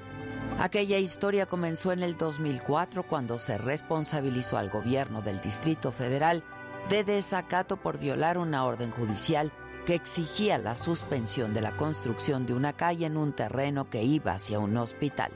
Se trataba del predio El Encino expropiado por gobiernos anteriores.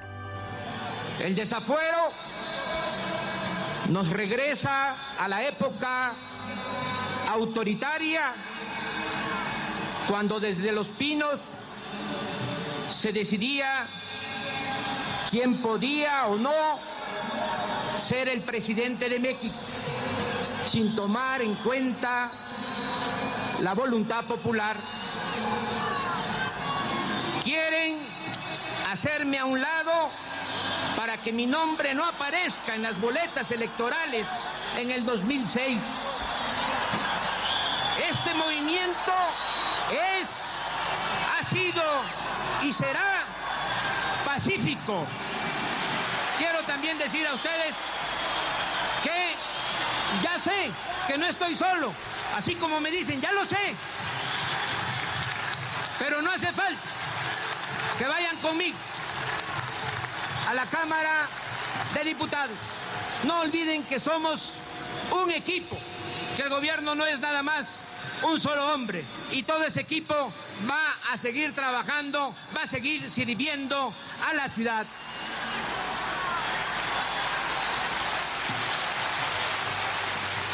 Inició entonces el proceso jurídico y un juez ordenó a la Procuraduría General de la República, entonces a cargo del general Rafael Macedo de la Concha, a traer el caso.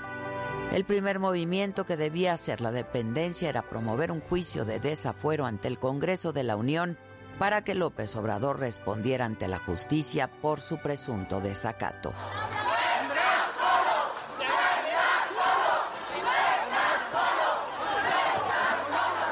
No soy de los que aceptan dócilmente condenas injustas.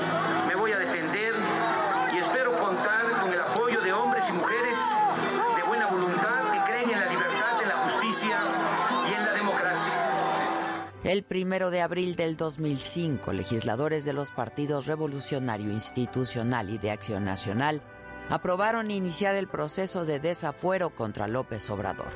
El 7 de abril se constituyó jurado de procedencia en la Cámara de Diputados y durante aquella sesión, el entonces jefe de gobierno pronunció un fuerte discurso en el que acusó al presidente Fox de estar detrás de esa maniobra para sacarlo de la contienda por la presidencia que se disputaría en el 2006.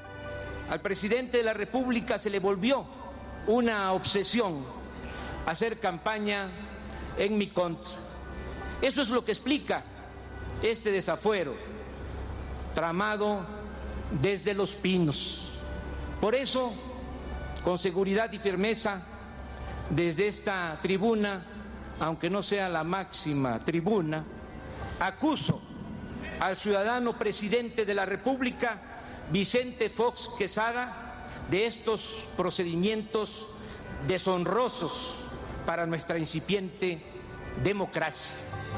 Un discurso de apenas 10 minutos fue toda la defensa de López Obrador en la sesión que concluyó con 360 votos a favor, 127 en contra y dos abstenciones para retirarle el fuero constitucional.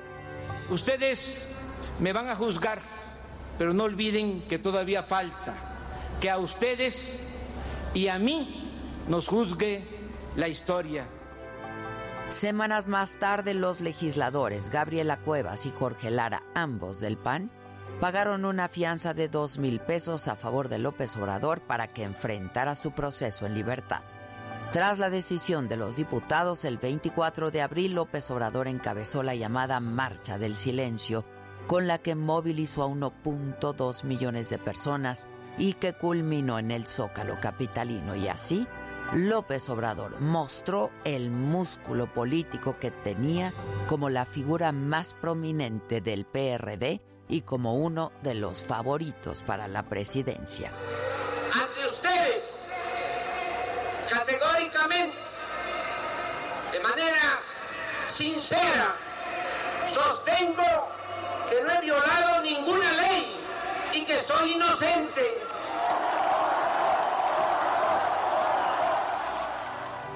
Frente a un zócalo abarrotado, el entonces jefe de gobierno reunió a su círculo más cercano. Alejandro Encinas, Martí Batres, Claudia Sheinbaum, Julio Scherer, Porfirio Muñoz Ledo y José Agustín Ortiz Pinchetti. Y ahí, López Obrador reiteró que el desafuero era parte de una conjura para evitar su candidatura presidencial. 72 horas después de aquel mitin, Fox anunció la renuncia del procurador Macedo de la Concha. Finalmente, el 4 de mayo, la PGR decidió no ejercer acción penal contra López Obrador y él pudo presentarse a la contienda electoral por la presidencia en el 2006, que perdió contra el panista Felipe Calderón. En mayo del 2016, el propio Fox admitió que el proceso de desafuero fue uno de los errores de su gobierno. El presidente Vicente Fox se reunió hoy con estudiantes del Tecnológico de Monterrey con cartulina en mano. Una joven protestó justamente por el desafuero de López Obrador. Es tan importante para mí reunirme con jóvenes, escucharles, sentirles.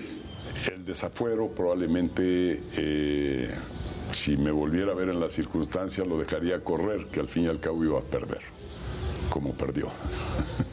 con desafuero, sin desafuero. Ese fue mi segundo triunfo este, no solo el del 2000, sino el del 2006 es que también. Parecía que usted estaba en campaña también, pues si estaba en cuidé, campaña. Cuidé todo, eh, cuidé todo con mucho, con mucho detalle y no creo que cometí ninguna falta o ninguna violación a la ley.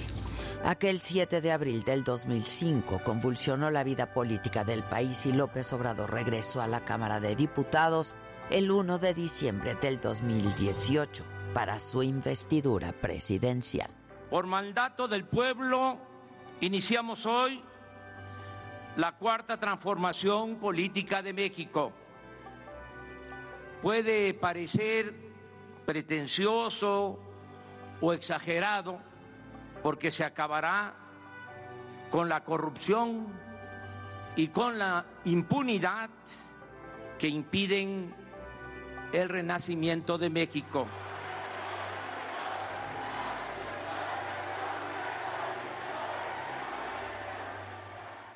Y ya estamos de regreso y vámonos con la información de la mañanera, porque ahí Rosa Isela Rodríguez, la secretaria de Seguridad y Protección Ciudadana, presentó avances del programa federal Cero Impunidad. Hay detenidos por secuestro, homicidio y narcotráfico en siete estados. Estado de México, Jalisco, Zacatecas, Oaxaca, Puebla, Quintana Roo y Michoacán. En este último estado se subrayó el arresto de cinco personas relacionadas con la ejecución de 20 eh, personas en Sinapecuaro. Incluso ya hay detenidos por los hechos violentos del 10 de marzo en Parangaricutiro. Aquí está la información. Tenemos avances ya en el caso de San Juan Parangaricutiro, en Uruapan, Michoacán. Recordar que se dieron ahí también hechos en este lugar, en un enfrentamiento armado el pasado 10 de marzo. Eh, por la actuación de la Guardia Nacional se tuvo la detención de estas personas, ya se pusieron a disposición de la Fiscalía General de la República y se logró la vinculación de los 30 eh, detenidos. Y sobre el asesinato de Hugo Carvajal, ya se los comentamos en la primera hora, bueno, em, eh, sucedió el fin de semana en una fiesta en un jardín de Gilotzingo en el Estado de México, pues se cumplimentó una orden de aprehensión en contra de Mauricio N., quien se entregó de manera voluntaria ante la Fiscalía mexiquense. Esto fue lo que dijo la secretaria Rosa Isela Rodríguez una detención, pero sí se hizo investigación, digamos, porque eh, está voluntariamente se presentó ante la Fiscalía de Justicia del Estado, quien cumplimentó una orden de aprehensión que tenía esta persona y era es presunto responsable del homicidio del menor Héctor Hugo Carvajal Amar también sobre los asesinatos a periodistas durante este año, la Secretaría de Seguridad aseguró que en todos los casos hay avances. Presentó detalles de seis. En los casos de José Luis Gamboa y de Armando Linares aún no hay detenidos, pero tienen ya identificados a los presuntos responsables. En los casos de Margarito Martínez y Lourdes Maldonado, Carlos Muñiz y Ever López ya hay detenidos y varios vinculados a proceso. Esto fue lo que dijo al respecto. Primero decir que de los seis casos, en resumen, se tienen 21 detenciones o vinculadas o vinculaciones. ¿Qué quiere decir? Que estas personas están eh, tras las rejas ya llevando un juicio penal correspondientes eh, en todos los casos.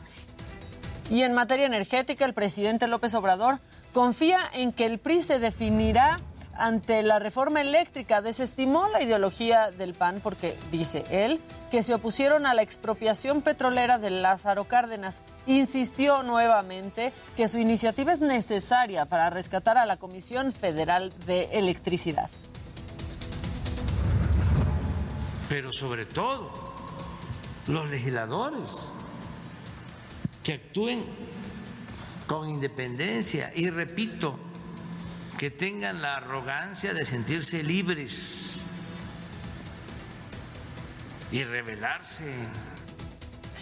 Y sobre el debate que se llevará a cabo el día de hoy en la Corte para determinar si es o no constitucional la ley de la industria eléctrica, el presidente insistió en que deben de llegar al fondo del tema, porque esa ley lo que busca es no dejar fuera la producción de energías limpias, así lo dijo.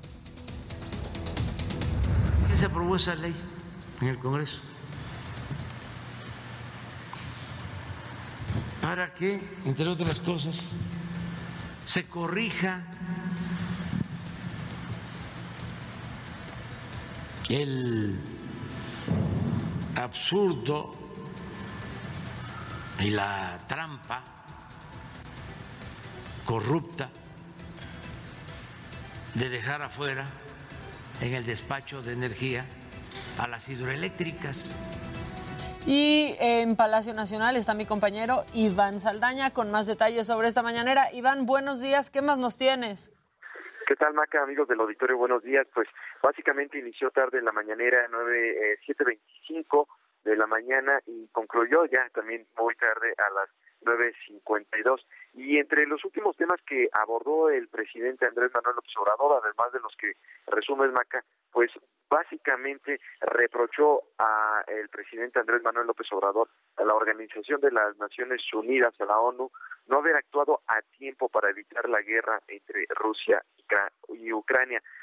Lo dijo adelantando que hoy México va a votar eh, este jueves en contra de expulsar a Rusia del Consejo de Derechos Humanos de la Organización de las Naciones Unidas. Eh, ahí dijo el presidente que pues básicamente cuestionó a la ONU por qué, eh, que no pudieron antes de que se desatara la guerra convocar a las partes. Dice que este conflicto deja en evidencia que falló la política tanto a nivel países en conflicto, también como a nivel internacional, y que no se aplicó de manera de manera eh, oportuna a tiempo la diplomacia que debió haberse actuado desde la ONU eh, sobre pues la sesión que va a tener el día de hoy el Consejo de Seguridad. Dijo México pues va a votar en abstención esa es una de las posiciones la, esa también es una posición.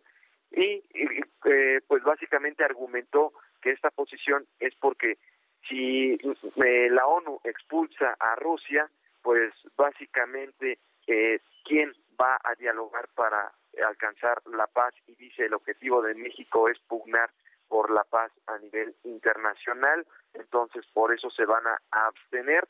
Y pues eh, bueno básicamente fue uno de los el último tema que abordó y por último pues eh, hasta incluso bromeó dice si no es la ONU entonces quién va a dialogar con el gobierno ruso eh, eh, la OEA y se refirió a Almagro, bueno, le preguntó cómo se llama y ahí dijo Almagro, el titular de la OEA, y pues se, se rió el presidente López Obrador y pues así concluyó con este tema eh, la mañanera de esta mañana aquí en Palacio Nacional Mac. Muchas gracias, Iván. Pues seguimos pendientes y nos escuchamos mañana. Buenos días a todos. Buenos días para ti también. Y vamos de regreso con Alan Rodríguez a Reforma, porque eh, pues al parecer sigue aumentando el número de lesionados. Eh, Alan, ¿qué, ¿qué, nos dices de este choque de un camión con un, contra el Metrobús? Profunda. Doctora, al momento se sabe la posible causa del accidente. No, fue un alcance, un alcance entre dos, entre dos autobuses, lamentable, pero esto fue un incidente. Pero se decía que había el chofer del vehículo trasero venía distraído con el celular o algo así. Bueno, eso tendría que verlo. Justamente aquí está Fiscalía, que ha abierto su carpeta de investigación y que después de que ellos hagan la investigación podremos tener una, una justificación de lo que pasó. ¿Habrá alguna sanción para, los, para la ruta del, vehículo de transporte público? Eso lo tendrá que ver justamente Fiscalía. ¿Ese autobús tiene cámaras de linterna? Maca, amigos, eh, como podemos escuchar palabras de Miriam Ursúa, directora de Protección Civil de la Ciudad de México, nos ha comentado ya el hecho de que han sido 60 personas trasladadas, de las cuales 40 so, fueron atendidas por personal de Protección Civil, por personal tanto de eh, el Escuadrón de Rescate y Urgencias Médicas, así como de otros eh, eh, servicios de emergencia. Quiero comentarles en estos momentos que, pues bueno, también tenemos la presencia del alcalde de Miguel Hidalgo, quien está dando pues un informe me vas a escuchar lo que comenta. Independientemente a todas las personas que requieren atención médica, se les va a dar. Ahorita, en, este, el momento que terminemos esta conversación, eh, la persona que se encuentra hablando en estos momentos se trata del director del Metrobús, quien eh, está comentando que técnicamente todas las personas serán atendidas por el servicio eh, del seguro de este medio de transporte. Además de esto, ya personal de la Fiscalía General de Justicia de la Ciudad de México ha realizado los peritajes correspondientes en ambas unidades, por lo cual pues ya la primera, que es la del transporte concesionado, ha sido retirada de este espacio, mientras que todavía continúan aquí en este punto los peritos revisando el interior de esta unidad. Se trata de la número 906 de Skyview y es que es la que se encontraba adelante del vehículo que lamentablemente lo impactó por la parte trasera. Por lo pronto, Maca, amigos, es el reporte que tenemos. Continuamos informándoles desde el cruce de Paseo de la Reforma y el circuito Gandhi. Muchas gracias, Alan. Y este, híjole, nosotros vamos un corte.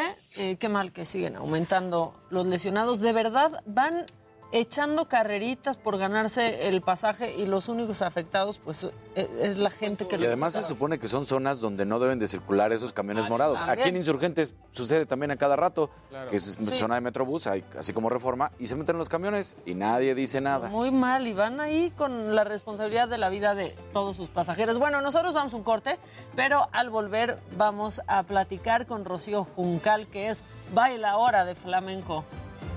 Ay, María Juncal, ¿por qué me ponen Rocío Juncal? Viene María Juncal. Ya volvemos, no, no se vayan.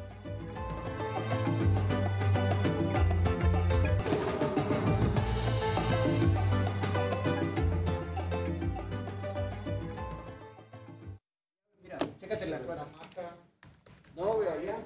Allá, mira. Allá. Pues, es que se echaron esa, güey. No, está muy chueco, todavía le falta.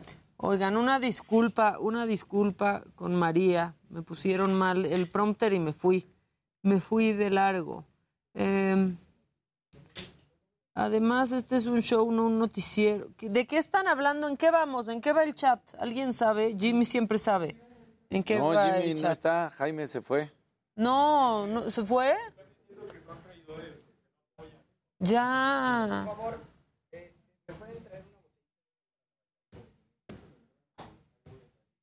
Gracias, Ana, que aquí siguen. Uy, Enrique, lo siento, ve otra cosa.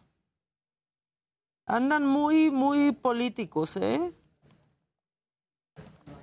No funcionó el discurso que dio la ONU en el Consejo de Seguridad.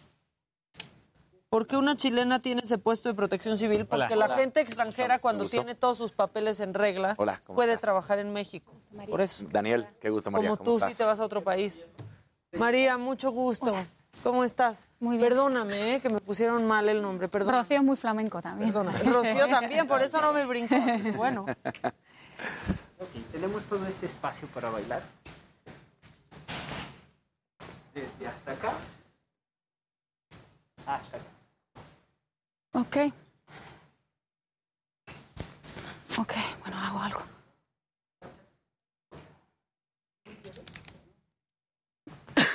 Pero la dinámica es empezar aquí. Ajá. Sí, a ver, ¿cómo va a estar Alex? Yo creo, sí, y Alex, cuando ¿está acabes bailando? te van a dar una silla para que aquí platiquemos. Iniciar bailando. Ya después te van a invitar a la mesa. Pasamos a una entrevista. Vale. Y acá ya platicamos. Qué, padre, me encanta el flamenco. Sí. Qué padre. Ve, qué padre. Minuto 3, justo es en el minuto 3, hay un, un corte y empieza el- la canción, digamos. Minuto Ahí, 3, ahí. exactamente. Desde ahí va a empezar, Jerry, gracias. que luego se va y no vuelve a llegar. Vamos a regresar del corte. Inicio contigo bailando y luego ya este. Ya aquí platicamos. Perfecto. ¿Y va a estar Jimmy conectado también? Pues mejor empiezo de frente. Sí, mejor que esté. Ajá.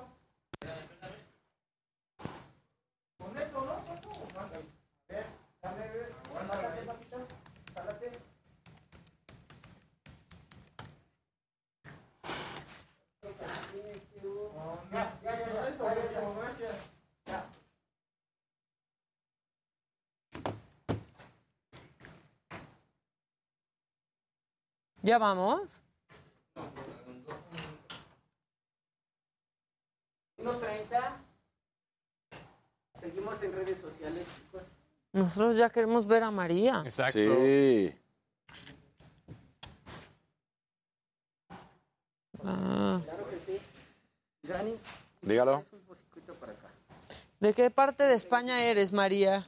Soy canaria, pero me fui a Madrid muy, muy niña ¿Muy por, el, chiquita? por el flamenco. Mm. Ya, muy bien. Pero soy de, de isla. Qué padre. Sí. Qué padre.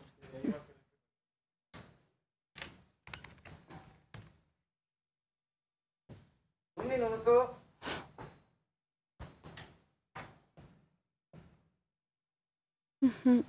Tantito hacia adelante aguanta, ¿verdad? Sí, ahí está bien, perfecto. Un puntillo. Es para, para no darme ahí. Tenemos desde hasta acá. Perfecto. Y Tu lucecita está desde ahí. No me voy a ¿Desde mover de este. Pero para no darle eso. Perfecto. Listo. Gracias.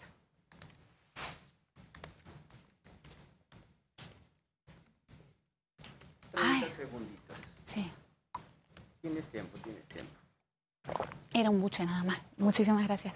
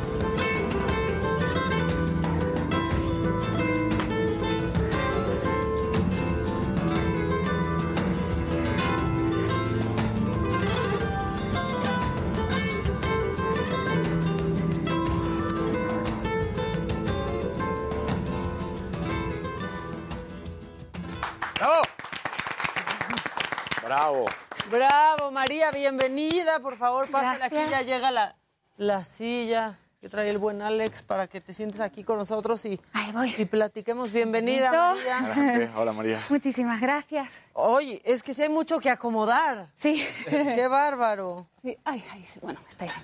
María, platicábamos en el corte que tú eres canaria, que eres de Canarias, pero muy chiquita te fuiste a Madrid y ahí fue tu encuentro con el, con el flamenco. Tráiganle agüita para que tome aire, María, por favor. Ahí voy, ahí voy. Sí, Son los nervios. Sí. No, no, por Son favor. los nervios. ¿Cuál nervio? ¿Cuál nervio? Digo. Qué amable, gracias. Por favor. Soy canaria, de las islas, muy al sur. Lo que pasa es que el flamenco en las islas no es tan tradicional y me tuve que marchar. Y lo tuve clarísimo, la verdad. ¿De verdad? ¿Esa fue tu razón para, para moverte? Sí, sí. Me fui con 16 años a Madrid. A la Escuela Amor de Dios, que es la escuela Más. más representativa del flamenco a nivel mundial. Allí aprendí, allí, de allí arranqué, ahora sí que al mundo, ¿no? Mi primera gira fue por, por Estados Unidos y yo de Canarias, de repente me vi en Madrid, de repente me vi en Estados Unidos. ¿A qué lugar de Estados Unidos? Pues eh, curiosamente en esa ocasión hicimos una gira como cosiendo, una Por cosa todos así. lados. Sí, sí, y, y lo mismo, de, am- am- de amor de Dios a esta ciudad, ¿no? El, a, a la Ciudad de México. Que, pa- que aquí en la Ciudad de México la verdad es que les gusta, nos gusta Sí, mucho esto. claro. Hubo un lugar que fue famoso muchísimos años que era gitanerías, ¿no? Eh, que los mejores llegaban a, a gitanerías y tenía ahí su público siempre, siempre estaba lleno ese lugar. Hay muchísima afición por el arte en general y por el flamenco en particular. Hay muchísimas escuelas, es sorprendente la cantidad de escuelas que hay. Yo tengo alumnas que se han ido, han ido creciendo y se han ido convirtiendo en exponentes muy claros en- dentro del medio flamenco. Y luego hay un, hay un público que durante mucho tiempo se ha quedado sin un lugar donde ir Sí. a comer algo rico, algo español, algo que le suene a flamenco Claro. también, porque le- también la comida nos suena flamenca, ¿no? Y un espacio en el que poder sentarte y ver un espectáculo de flamenco. Y entonces ese, ese, ese espacio desierto, pues la verdad que a mí me daba mucha tristeza, me, daba la me provocaba la necesidad de, de tratar de hacer algo al respecto, ¿no? Creo que, era- que- creo que a la gente le apetece. Hay muchísima afición, es sorprendente, de verdad. Muchísima, Es bellísimo, la verdad. la verdad. Y eso te hace llegar a la Ciudad de México ahora. ¿Qué, qué vas a hacer por acá?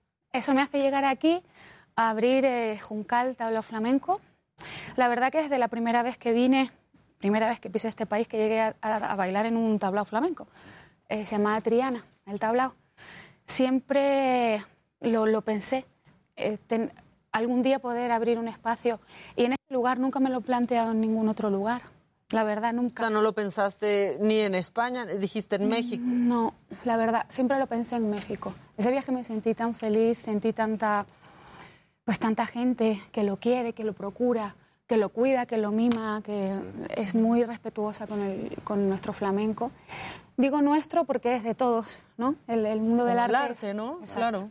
Entonces, eh, ahora, después de muchos años de no bajarme de un avión, decidí parar un poquitín y tomar este proyecto como el proyecto, un proyecto de vida en- a partir de ahora, en este, ya desde el año pasado.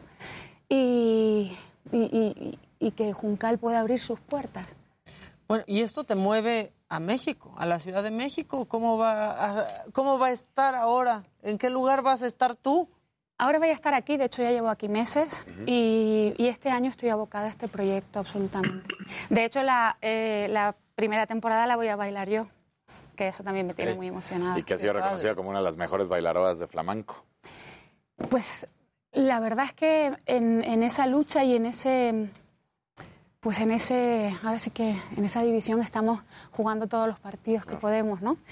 Tratando. eh, la verdad es que en mi caso yo puedo decir que todo el, todo el esfuerzo, todo el tiempo que le he dedicado a, a mi, a mi vida, que es mi baile, me ha dado unos frutos bellísimos. Frutos, frutos que me han traído aquí, que me han traído a Bellas Artes, que me han llevado no sé, a Egipto, que me han llevado a bailar por toda España, a Estados Unidos.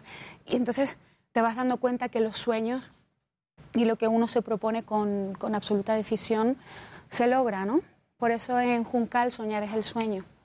Qué padre. No, y aparte que el flamenco pues te ha movido por todo el mundo de- desde chiquita, ¿no? O sea, decidir a los 16 años dejar, no, no sé si te hayas ido con tu familia o como sea, pero a los 16 años tomar una decisión así tan drástica es... No me fui con mi familia, me acompañó mi madre, que casi le da un infarto. ¿Te fue a depositar? Me fue a depositar, lo pasó fatal, la verdad.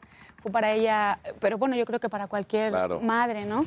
Pero es muy pronto. niña, Claro, era muy niña. La verdad es que me había, me había visto ya tan seria en el camino que quería. Además, mi familia materna toda se dedicó al mundo del flamenco, al mundo del arte. Entonces ella Entendía. como que sabía que en al- tenía ese, eh, esa sensación de que yo en cualquier momento iba a decir, mamá, que como una película que bailo, y así hice, toca la puerta, me abrió y dije, mami, me voy a bailar.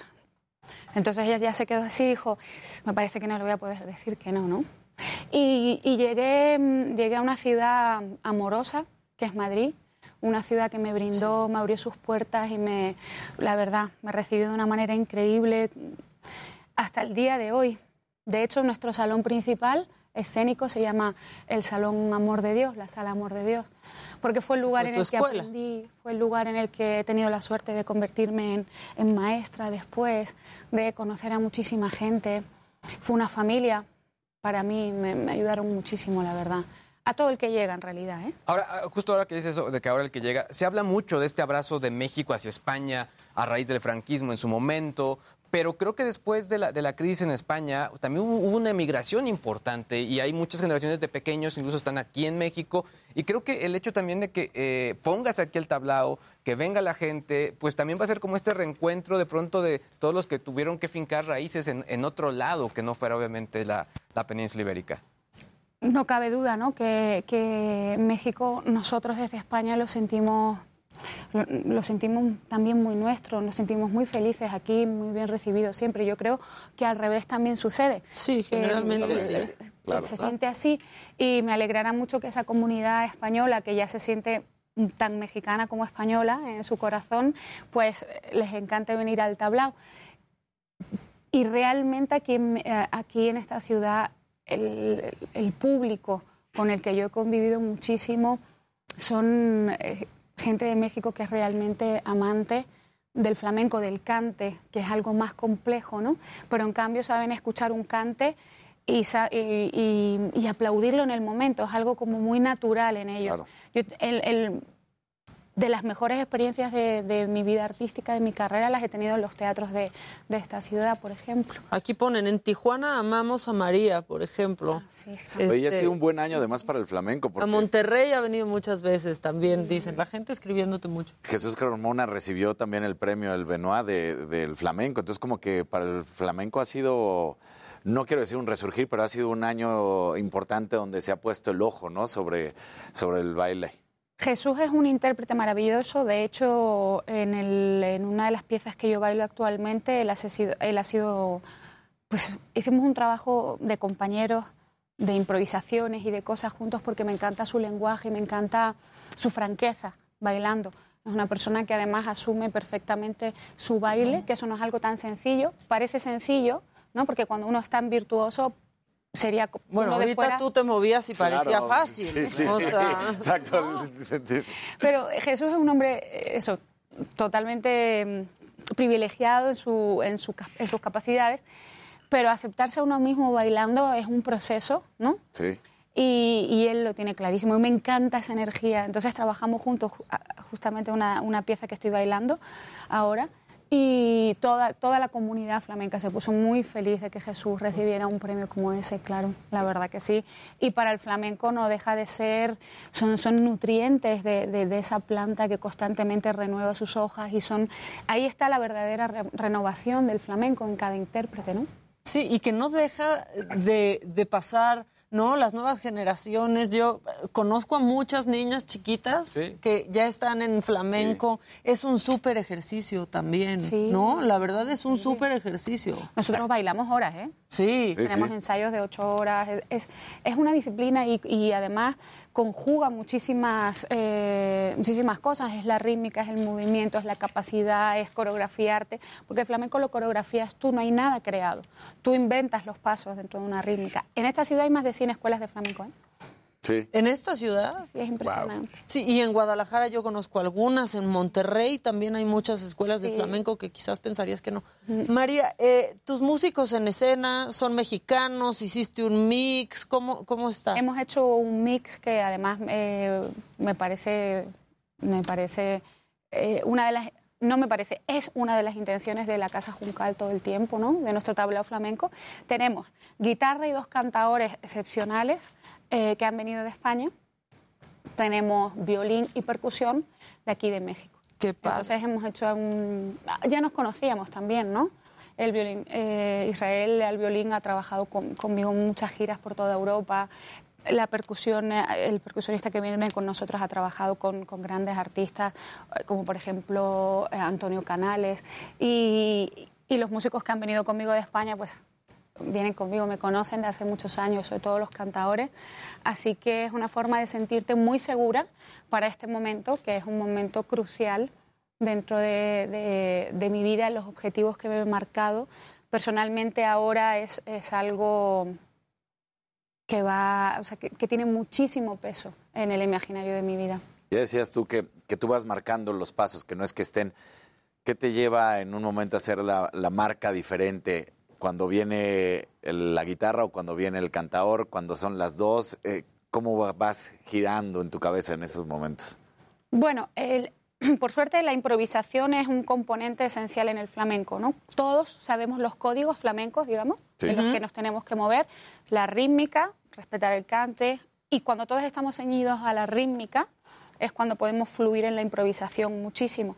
Eh, los espectáculos ya tienen unos parámetros, pues haces un esquema, tienes algunas cosas claras, pero eh, pues ahora sí que lo que te da, por eso está tan vivo, lo que te da un artista en escena es lo que la gente va a ver. Porque al final nosotros el movimiento y el baile es un poco la interpretación de todo lo que está escuchando la gente. Claro. Somos un filtro. Llega aquí, nosotros somos el filtro que lo convierte en una imagen clarísima.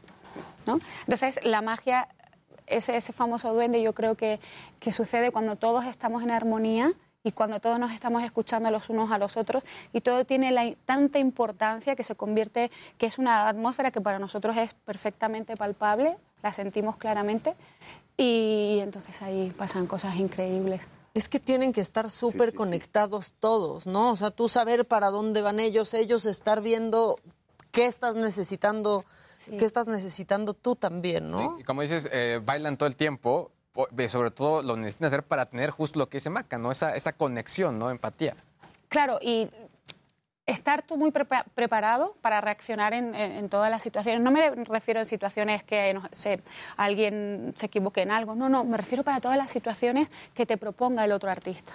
Que si el otro artista ese día se siente de una forma y canta de una forma, tú sepas, bueno, tengas la, cap- la- la capacidad de percibir esa emoción y entonces a lo mejor lo que tú un día lo, lo, lo harías imprimiéndole una fuerza y un carácter y un temperamento porque el flamenco se te mete aquí en la entraña y es como una carga de batería sí, a veces tienes esas explosiones, Claro. pero otras veces llega de otra manera a, a- a tu corazón y lo interpretas distinto. Entonces, para mí, la clave es el espacio que le damos a todos la- los artistas que están en escena, porque de esa forma somos capaces de transformarnos en cada función. Claro, y algo que tiene el tablao también es que el público cambia esa atmósfera, ¿no? Tú puedes saber la energía que hay en el público y ellos mismos te van llevando a hacer el show. La gente piensa, eh, yo amo el teatro, la verdad, yo entro, los días que tengo teatro llego con, con los técnicos, a las 9, a las 8, porque me encanta estar ahí. Claro. Me encanta ese mundo, ver esas butacas y me, me llenan de, de felicidad y de agradecimiento. Y podría parecer que es más complejo estar en un teatro que en un tablao. El tablao es un, es un espacio muy natural para el flamenco, muy natural. ¿no? Es, es, desde, desde siempre. Se han llamado de muchas maneras, colmaos, cafés cantantes, tabernas, pero el tablao flamenco es un espacio muy natural en el que el flamenco fluye. Pero qué difícil es, porque tenemos el público aquí, en Juncal tenemos al público, aquí, o sea, la persona que está en primera fila.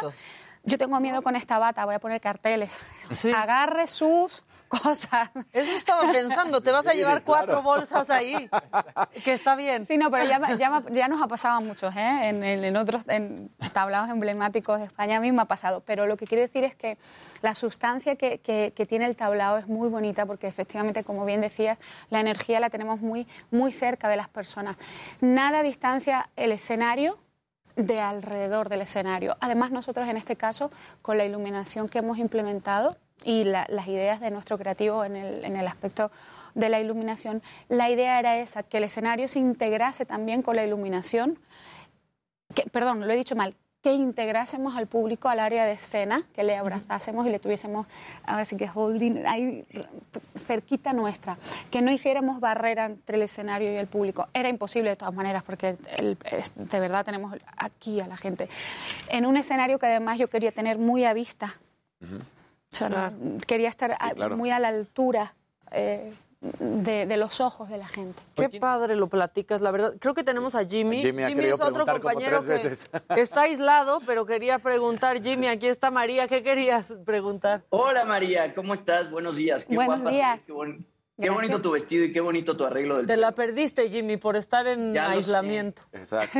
Ya lo sé. Qué triste, María. Yo quería preguntarte un poquito, eh, pues por estos exponentes españoles de la música actual, ¿no? Eh, de pronto, no sé, Zetangana o de pronto Rosalía, que retoman el flamenco de alguna forma en sus canciones, porque no es flamenco, pero sí este, retoman ciertas partes del flamenco en algunas de sus canciones. ¿Qué opinas eh, eh, de este tipo de artistas que estén retomando el género de esta forma? ¿Te gusta? ¿No te gusta? ¿Crees que sí, sí es flamenco o no es flamenco? Yo parto de la base que forma parte del movimiento del arte y del movimiento de las personas. Son propuestas diferentes y, el tiempo dirá lo que permanece, lo que no, como ha sucedido históricamente, con muchísimas propuestas que en su momento suscitaron eh, opiniones de muy distintas formas. Lo que, lo que tengo clarísimo es que son artistas de una calidad impecable. ¿no? Entonces la calidad, la calidad ya tiene eh, un pase, ahora sí que para todas las áreas, me parece. ¿no? Eh, está hecho con muchísima calidad lo que hacen, eh, llevan músicos excepcionales eh, y yo creo que, que hay que ser libre en, en lo que uno quiere hacer. Si me preguntas si considero que eso es flamenco o no, yo me preguntaría más si eso va a perdurar en la línea del flamenco o no. Y es algo que lo, lo sabremos con el tiempo. Pues, no sé, artistas como Morente en su momento, la- los, los, los grandes de, de aquella época decían, este cantador está loco. Se infartaban, No, ¿no? no, Y, y se infartaban. Y realmente hoy en día eh, está clarísimo que... mm, que ha escrito páginas y páginas en cuanto a la historia del flamenco. Eh, hoy en día lo- lo- las propuestas vienen desde, todos los, desde todas las inquietudes em- emocionales y sobre todo hay, público que quiere vi- vibrar y vivir esa, esa música. ¿no? Yo los respeto muchísimo y creo que, que además eso, su calidad es indiscutible. Y lo interesante es que sí es, es un género que, que sigue evolucionando, eh, ¿no, María? De pronto pensamos en el flamenco y quizá algunas personas puedan pensar en el flamenco como algo antiguo o algo que sucedió hace tiempo, pero es un género que sigue evolucionando y, y- y- y sigue, pues sí, este, cambiando con el tiempo y se siguen generando cosas nuevas sobre lo que ya existía. Es que imagínate, ¿no? Si, si el flamenco que no tiene unos parámetros establecidos, no, no, hay un, no hay un libro de pasos sobre el flamenco, ¿no? Hay unos códigos que todos respetamos y que todos conocemos, sobre todo tienen que ver con la rítmica y un poco la jerarquía de las situaciones que suceden en escena, pero imagínate que cada uno de nosotros inventamos lo que bailamos con esos códigos. Entonces, es imposible que sea antiguo. Se renueva constantemente en el corazón de cada intérprete y en el, en, en el día a día de cada intérprete. Tú ves un mismo espectáculo, ves el espectáculo, por ejemplo, Caminante que vamos a hacer en Juncal hoy Hoy. y lo ves, no sé, mañana, no me voy a ir Y es lejos, distinto. Y es distinto. Porque es vivo, es un espectáculo vivo. Y porque todos estábamos ahí en escena proponiendo, todos venimos de días difíciles, de días maravillosos, de amores, de desamores, de cosas, y, y todos vamos a expresarnos de una manera diferente. O sea, para mí está tan vivo como siempre. Ay, qué bonito. Claro, Exacto. Ya Sí, todos es de pronto como- preguntar todo Sí, sí, a sí. María, y casi creo que ya nos va a llevar Yo el, nada, además el me corte. así, ¿eh? porque yo me No, por favor, María, pero nada más para que la gente tenga bien claro que es hoy. Pues hoy abrimos nuestras puertas en Juncal Tabla Flamenco y hoy van a encontrar, eh, bueno, creo que hoy van a pasar muchas cosas, supongo. Si ya te vi la cara, pues, ¿qué va a pasar? Los días que se abre, bueno, yo nunca he abierto un lugar, ¿no? Pero la verdad es que, sobre todo, mucha emoción. En Juncal Tabla Flamenco van a ver hoy un espectáculo que se llama Caminante, que va a durar un mes en escena. Luego, luego continuamos con un espectáculo que se llama Retratos. Unos platillos deliciosos de la mano de nuestra chef Linda Cherem. Eh, toda la casa está trabajando por y para este momento que se abre ahí. Me fui muy es tempranito a delicioso ver. siempre lo que ella Sí, yo creo que sí. No, nuestra, nuestra intención es eh, t- tener el sabor con ese sonido flamenco, como les digo, ¿no? Que es como, como ese, so- ese Que eso que que se suene. vive. Que está sepa en que la. Roma, ¿verdad? Eso me gustó mucho. Estábamos en la Roma, Muy bien. en Álvaro Obregón cerquita. 293. Perfecto. Pues la verdad es que es un súper buen plan. Padrísimo saber que aparte ya tienes agenda. O sea, ya sabes que, que este dura un mes y viene el otro y que siempre haya ahí. algo. Siempre hay algo. De miércoles a sábado tenemos espectáculo, pero la casa abre de martes a domingo.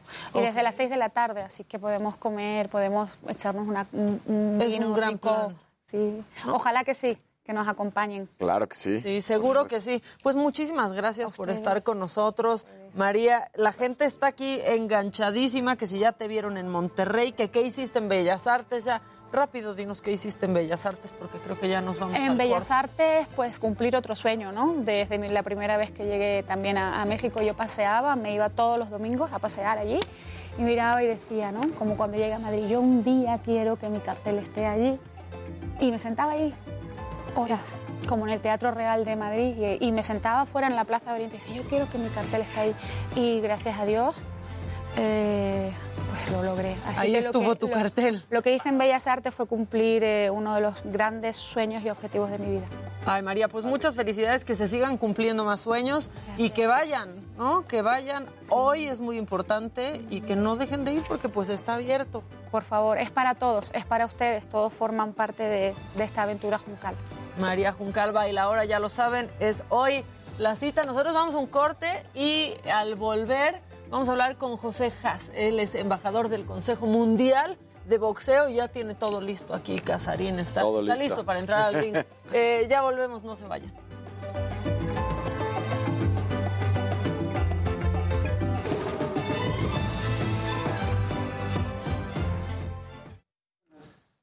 Micrófonos abiertos en redes sociales. María, qué gusto, qué padre. Yo vivo muy cerca. Voy, Pues voy a darme una vuelta. Ojalá una cuando quieras, semanas. te Qué padre. esperamos. Sí, yo Qué padre. bien. Cuando quieran. Además, de, de veras se va a comer muy rico. Qué rico. Pues sí, es que linda, es bonita. Son um, tapitas, raciones, Qué- buen producto. qué- Y está todo, todo lo hicimos. Sí, tenemos cañas también, sí, es parte del... Qué padre. de Y la qué buena idea. Y en la Roma creo que queda muy bien. Sí, exacto. Sí, tiene mucho movimiento. Sí, Vamos a ver si, si nos va bien. Les agradezco muchísimo el espacio. María, Hombre, muchas gracias, a ti. Y otra vez perdóname, ¿eh? Perdóname por, por la equivocación con el nombre al principio. Lo arreglamos rapidísimo. Lo arreglamos. Muchas gracias, María. A ustedes, que gusto, estén muy bien. Nos vemos. Perdón, Bye. Héctor, No, no te así que voy con todo el... Claro que sí. Este lado. Muchas gracias. Gracias. ¿Qué vamos a quitar? Sí, hola. Mm. Hola Maca, qué completa, qué amable y completa la descripción de tu invitada María Juncal. Yo que no estoy involucrado en el flamenco, ella cautiva. Qué bien, la verdad No, no, es que la verdad cómo es que- nos- Sí. se nos se nos fue el tiempo. Gracias. Fue el tiempo. Miren a nuestro invitado. ¿eh? Buenos días. Miren a nuestro ¿Cómo estás? invitado. ¿Cómo estamos? Muy mucho bien, gusto. Muy bien, muchas Qué calor. Mucho gusto. Qué Hace mucho calor. Y mira, con suéter aparte. Qué bárbaro. Mucho gusto. ¿Cómo, estamos? Así, así despertó un día Dani López Gracias. Casarín en Guanajuato. Así llegó a trabajar, Dani. Así de guapo. Así llegó una vez a trabajar. ¿Cómo están? Muy bien, ¿y tú? Muy bien, muchas gracias. Gracias por la invitación. Me siento muy feliz de poder estar aquí con ustedes y poder platicar un poquito. Qué bueno. Y echarle un poco de pelos a eso aquí de su escritorio. Exacto. De pelos la entrevista. De Qué pelísimo. risa. Qué risa. Tururún. Saludamos redes sociales, chicos. Ahí estamos, ¿cómo están todos? Eh, qué buena entrevista, Dani, que te van a pegar en tu casa. No, hombre. ¿Por? No, no lo ven. No lo ve su esposa, Sí, no, no lo ve. ven. Este, que una felicitación para la hermana de Chava Rock que cumple 21 Muchas felicidades a la hermana de Chava Rock. Muchas felicidades. ¿Qué pasó, Jimmy? ¿Ya te estás sintiendo mal o por qué es la Sí, carraspera? yo creo que sí está enfermo, ¿eh? Me siento raro, pero es que ya no sé si es subconsciente, mi querida Maquita, si es este, no sé, no sé qué me pasa. Pero no, no, aquí estamos, al pie del cañón. Me voy a esconder Te voy a decir yo qué hice cuando pensé que me había contagiado este, de COVID. Luisito, Estoy escondido aquí en el QR. este, lo que hice fue como que compré unos antígenos caseros y me fui monitoreando. Listo. Muchas gracias, Porque sí. me sentía No, medio rara, pero salían negativos mis de PCR. todo. Perfecto. Me fui haciendo pues, Muy bien. casi muy cada bien. día. Muy feliz de poder estar aquí con Y ustedes. al tercer día bueno. salió positiva mi antígeno. Va a estar con nosotros. A ver qué piensan. Oye, ¿y por de dónde pedías esas pruebas de mensaje que antígeno, trae. En Rappi. ¿Por Rappi? Siempre que el Ah, pues las voy a es pedir. Sí. lo mejor. Sí. Pero ya ¿No? tengo el- un eso- contacto, te, ese- pa- ese te lo paso. Es lo mejor que puede haber. Sí, más en estos momentos Mira, que es cuando ahí te va. necesitas aparte. Ya ves lo que pasó en el fútbol hace un mes, No, todo no, ese bueno. tipo de cosas. Es como poder darle esa transición. Totalmente. Pero a ver, ahorita a ver qué tal. No, y además, Te voy a pasar el contacto. Así como el fútbol está clavado en nuestra cultura, el box Gracias. Dile que de mi parte, Jimmy, Digo, porque pues le compré muchas en mi enfermedad y luego la de naturaleza, Paola. y- Más que futbolista, pero Ya estás, Maquita, mil gracias. Exacto. Ya está. Nos- y aparte nos ven, entonces van a saber quién eres. Súper. Gracias. Buenos días. Al que es más fácil que le peguen es a Jimmy, porque están ahí al ladito y, María, qué guapa estás, te ves espectacular hoy, que no sé Sí, es cierto. O sea, a Jimmy sí puede Jimmy casi arrepentido de cómo no fui hoy, Claro. si vino una guapa. o Sí sea, le pueden aventar un sartén, ¿eh? A ver. así nos llevamos, así nos Exacto. llevamos aquí. qué mejor que esa dinámica No, de trabajo tan padre. En, en- en el ala B de, mi- de las instalaciones, Casarín. Aquí no, no- no llega el sonido hasta Natalia. Ah, qué bueno. ¿Y no porque te yo sí están puedo decir, viendo? como dice Maca, que ¿Internet nada- sí llega? Exacto, no te Lo están cortó viendo Jimmy, por seguramente quitó el wifi. Ay, ay, ay. YouTube. Ah, ¿verdad? Pero te mandan decir de cabina que no te preocupes, que ahorita hacen viral ese videito. No entiende la gente en el chat quién está aquí. Ahorita, se- Ahorita van lo vamos a decir. ¿Qué es eso? Exacto. Piensan que es Casarín crudo. No, no es Casarín crudo. Hoy no.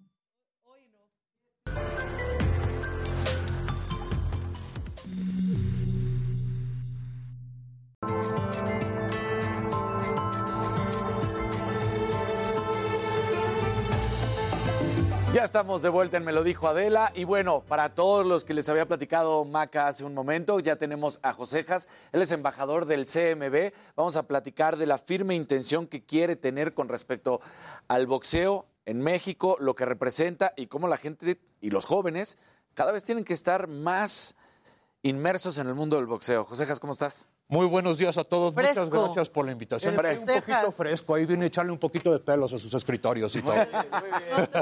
¿Cómo están ustedes? ¿Todo bien? Todo bien, muchas gracias. Gracias.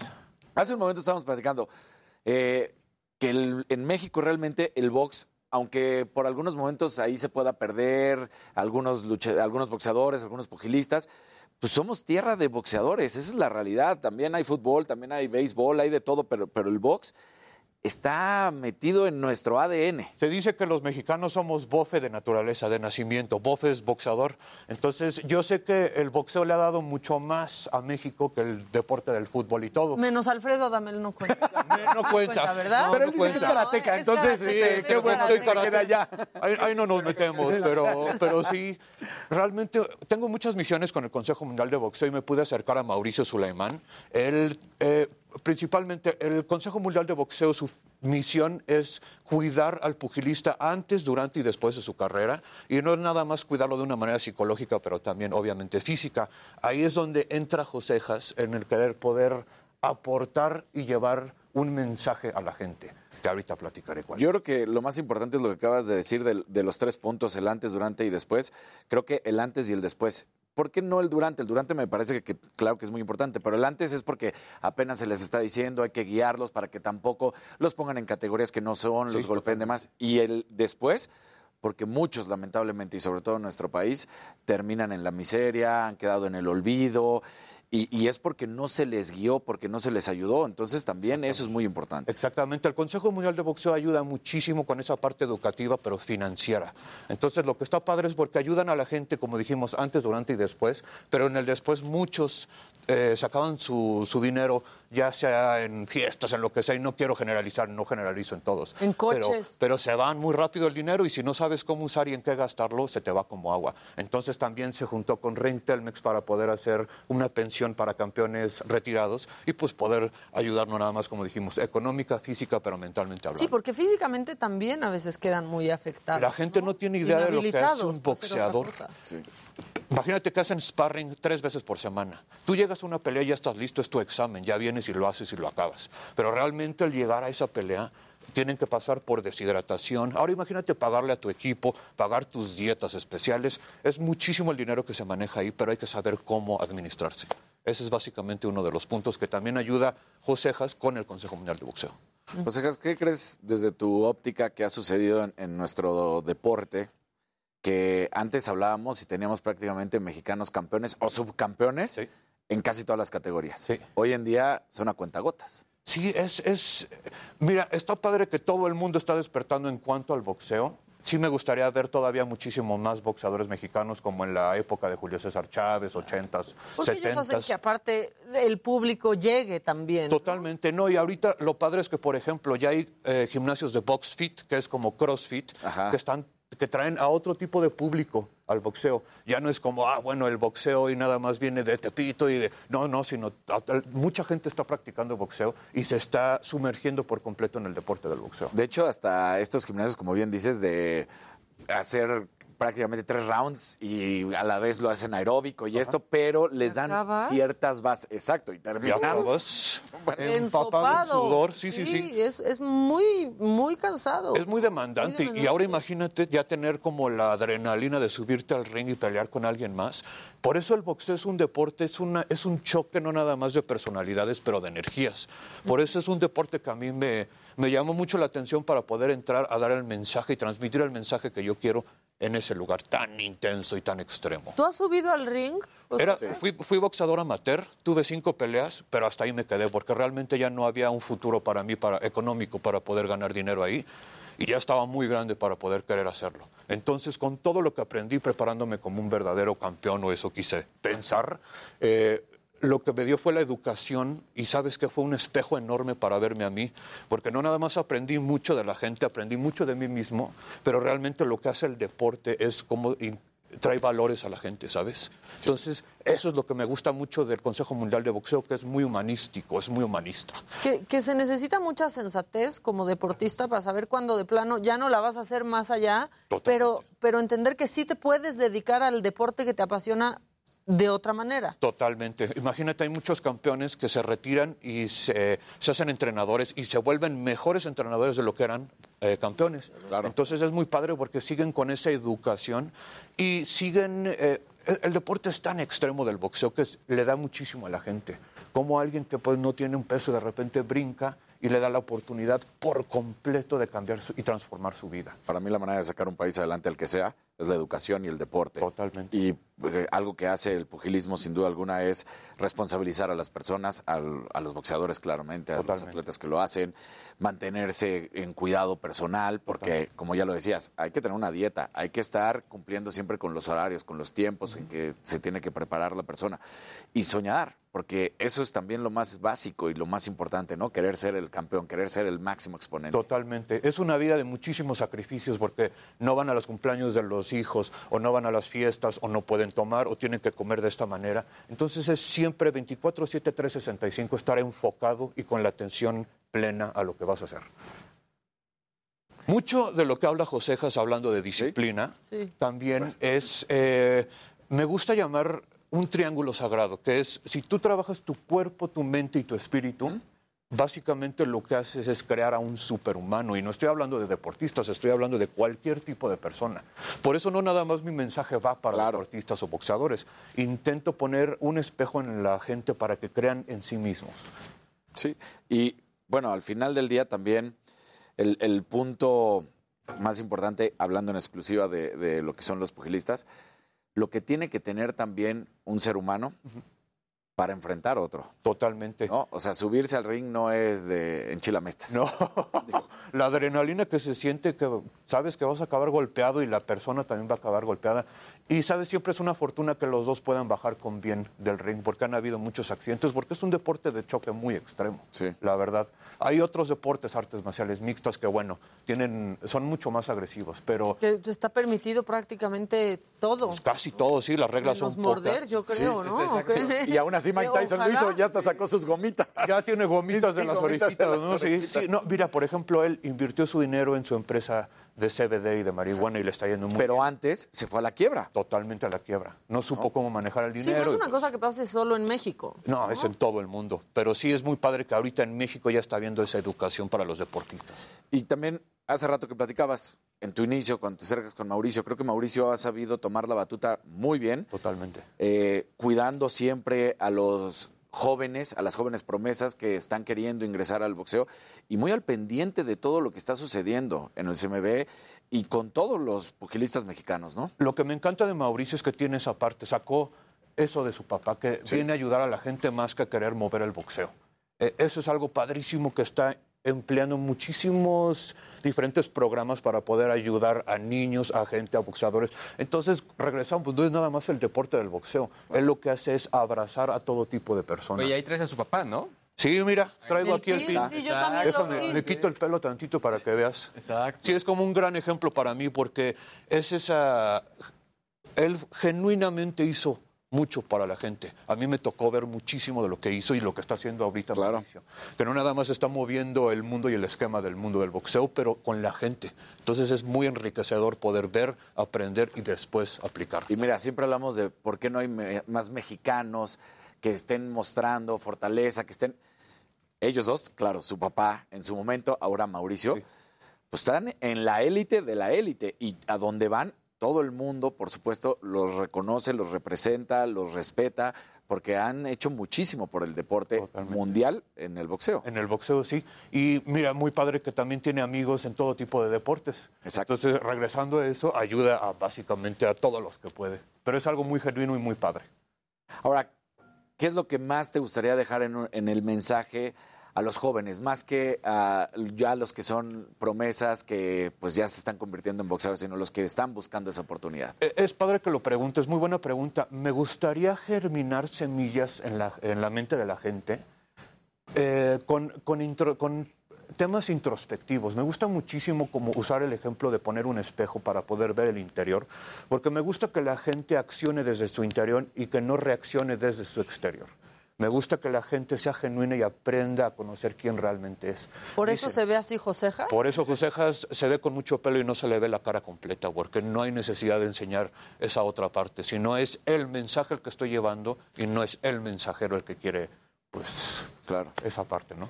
Y mira, lo dijiste de una manera también, y, y creo que sería muy importante para todos estos jóvenes, niños, adolescentes y hasta adultos, de, de lo que puedes germinar en esta idea tomando tus palabras para la paz y para también lo que te enseña el boxeo. Evitar lo que vivimos en el fútbol hace Hace un unas mes, cuantas menos, semanas sí, ahí en Querétaro, ¿no? Porque también te enseña a regularte, a que si quieres soltarte los golpes, el, el mismo boxeo te dice no. No, no, no, también Para tienes eso hay que- un ring. ¿no? Exactamente. Es como los pilotos, Sí. ¿no? Para, para correr están las pistas, Sí, no sí. las calles. ¿Sabes cuándo, cómo, dónde y con quién?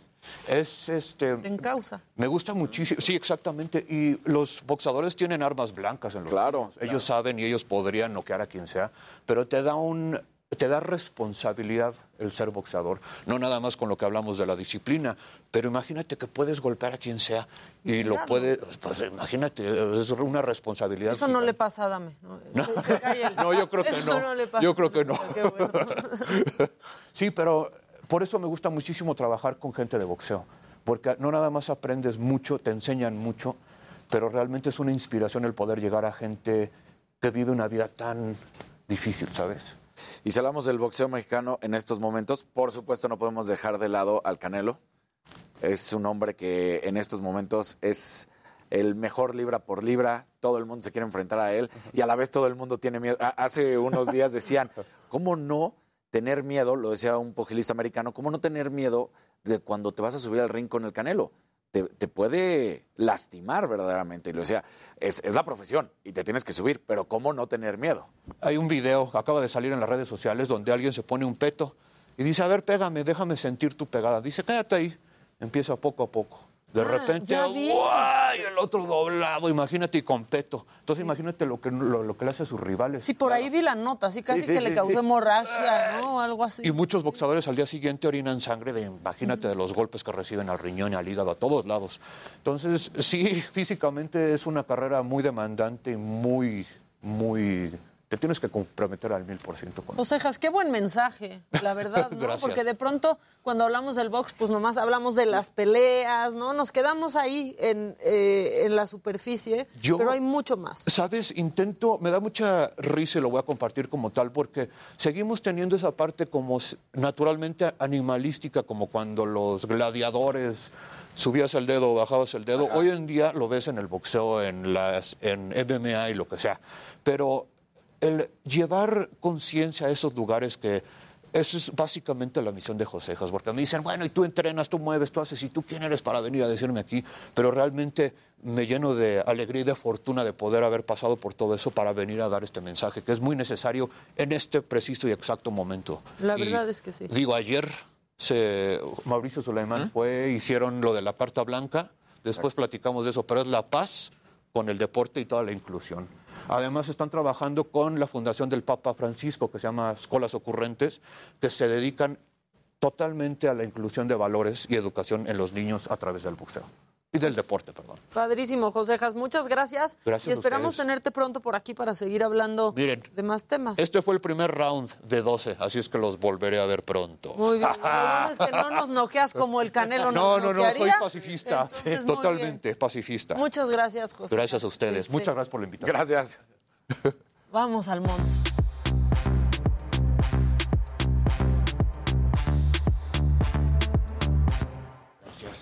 Josejas, este, que nos ¿Qué asustamos tal, cuando estaba llegando. Te vamos a llevar con el Javi Derma para el Botox de la frente, Josejas. Tantito nada más. O que le pase pelo a Jimmy. Exactamente. Sí, que le pase pelo ahora que se va a quedar pelón sí. después del COVID. ¿Qué onda, Jimmy? ¿Qué traes tú al montón? Así ¿Cuál es tu aportación? Luis. Así nos llevamos, Luis. Oigan, no, pues yo les quiero presentar esta entrevista desde, desde hace unos días. Platiqué con Génesis Díaz, ella es una cantante eh, cubanoamericana que está estrenando ahorita dos sencillos. Ella fue, eh, participó en La Voz Estados Unidos y su coach fue ni más ni menos que Adam Levine. La verdad es que pues es un talento que, que seguramente le va a ir muy bien muy pronto, así que vamos a ver la entrevista.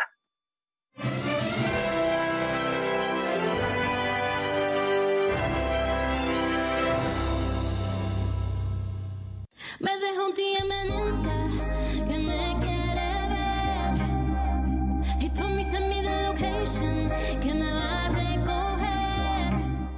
Amigos de Me lo dijo Adela, ¿cómo están el día de hoy? Yo estoy muy contento porque estoy con Génesis Díaz, cubano-americana. ¿Cómo estás, Génesis? Muy feliz de estar aquí en México. Platícame un poquito de tu música. ¿En qué te inspiras para escribir las canciones? Porque tienes uno que se llama Champagne y tienes otro que se llama Fuego Lento, que justo se estrenó hace poco, 2022, este año. Bueno, Champagne eh, lo hicimos en colaboración igual que Fuego Lento, pero Champagne primero eh, lo sacamos porque yo sabía que yo quería mi primer tema que sea algo bien positivo y bueno, lo sacamos como en, la- en el tiempo de las fiestas, so, para celebrar con Champagne fue perfecto y Fuego Lento eh, en el tiempo de los enamorados porque es una canción que se presta para el Día de los Enamorados. Y el Champagne también se presta para el Día de los Enamorados. Ajá, los, do- los dos temas nombra Adam Levine fue tu coach en La Voz eh, de Estados Unidos. Cuéntame un poquito cómo fue esta relación con Adam Levine, porque además de ser un sex symbol, eh, pues tiene una voz espectacular.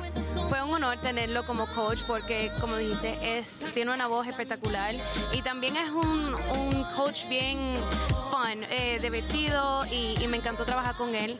También yo soy fan de él desde bien pequeñita, me encanta su música, so fue como que I was starstruck, como un celebrity que yo amo desde chiquitica y creo en mí, apretó su botón, yo fui parte de su equipo.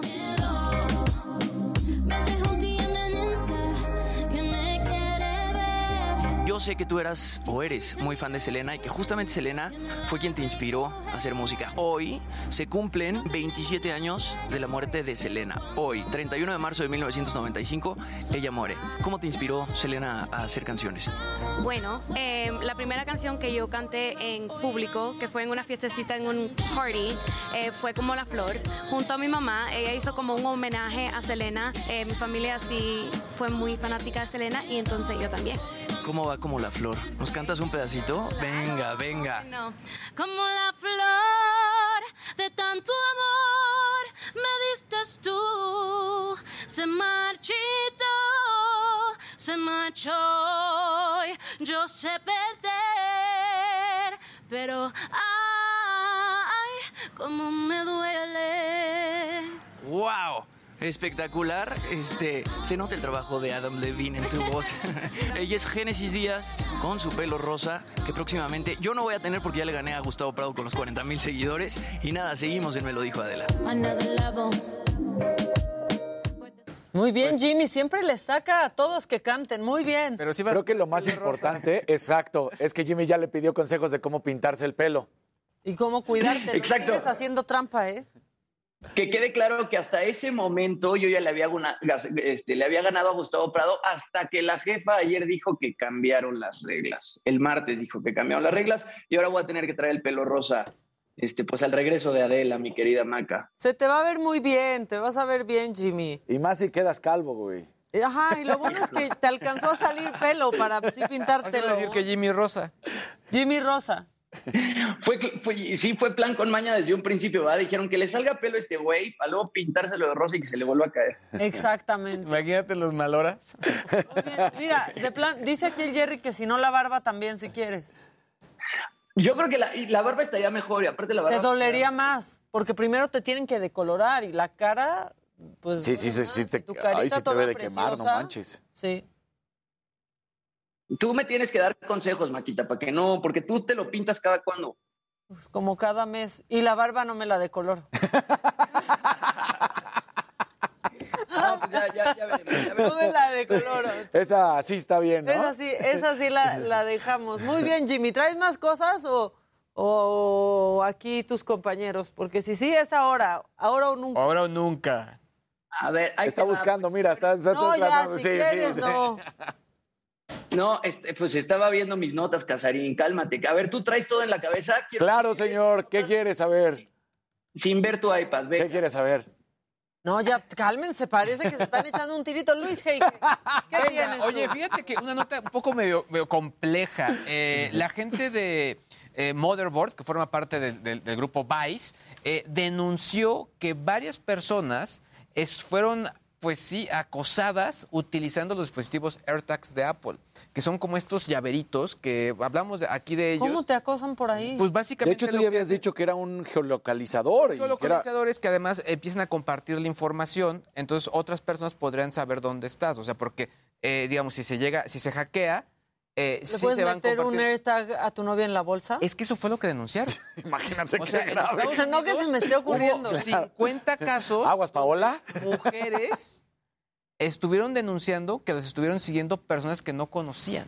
No. Eso está peor. Hubo gente que dijo, oye, es que creo que me está siguiendo gente que, pues, o sea, no sé, mi jefe o mi novio, etcétera, etcétera, etcétera.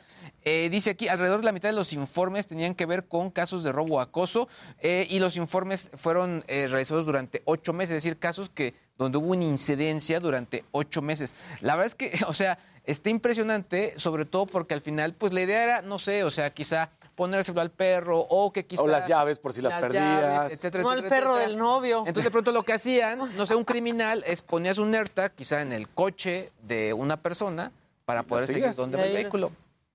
Es que sí, Está, claro. está cañón, ¿no? ¿En qué parte del coche lo ponían? No, Ah, no cierto. Oye, pero, o sea, pero no se pierde nunca la señal del No, AirTag. no, porque al final el, el AirTag está ligado a una cuenta de Apple, pero si llega a perder la señal, va tomando Mira, señal de internet desde otros dispositivos. En una cajuela. Sí, exacto, un ejemplo. Bueno, y ahí no te das ni cuenta. No, pues es porque que le pusieron unos. No, y ve, o ahí- además es chiquitito, es chiquitito. No, y ahí pues cierras No, la tapita. claro. Entonces, lo que dijo Apple es que van a sacar una nueva actualización donde vas a poder ver si estás tra- Si alguien siendo está usando tu traqueado. AirTag. Sí, o está, está haciendo traqueo. Está, está fuerte porque al final el dispositivo está ahí, la tecnología está ahí y cualquier persona podría ponernos a cualquiera de nosotros uno de estos gadgets. Híjole. Está bravo. No, sí está, sí está bravo. Sí. Y luego también, creo que ya nos vamos al corte, es que le quería preguntar a Luis del podcast de Batman. Ah, bueno, es que viene un nuevo podcast. Eh, hay que recordar que todos los, los cómics pues tienen como reversiones, ¿no? Y hay distintas opciones, distintas como maneras de ver al personaje. En este caso... Hay muchos universos. Hay mucho universo, es, es complejo, pero bueno, es un Batman en el cual, pues, eh, en pocas palabras, perdió la memoria y, y Bruce Wayne o Bruno Díaz, que sí le pusieron en México, que no estamos de acuerdo, eh, digamos que no sabe que en su momento fue Batman y es más bien un tipo metido más en el tema forense. Eh, la parte padre es que quien va a ser la voz de este Batman en el podcast va a ser el mismísimo Poncho Herrera. Y pues bueno, está, está padre por él porque bueno, ahora tendremos ya un Batman mexicano. Ojalá que pues lo En tomen en cuenta, por lo de- de menos, en ¿no? podcast, en Spotify, en México. Pero si lo hace bien, pues la verdad es que seguramente lo van a estar moviendo y en una de esas estará ahí. Eh, Mucho ha hecho cosas interesantes. Estuvo en- con En- History Channel también. Estuvo en, O- eh, no, está ahorita en Ozark, que viene ya la- la- el Ah. cierre de, de la serie. Sense8. Estuvo en Sense8. Sense8. Entonces, mira, Poncho. Esa serie me bien. encantaba. es Lástima que la, la tuvieron que cortar. Sí. Oigan, nos vamos a poner adultos ahorita al regreso. Sí, hombre, ya vi ese tema. No, no, no, no, no. Y es que viene la declaración anual, así que eh, al volver, pues vamos a hablar con Yuridia Torres y ella nos va a dar algunas recomendaciones, aparte de, de fugarse e irse a otro lugar. La declaración anual ya viene. Bueno, vamos a un corte y ya volvemos. Esto es Me lo dijo Adela.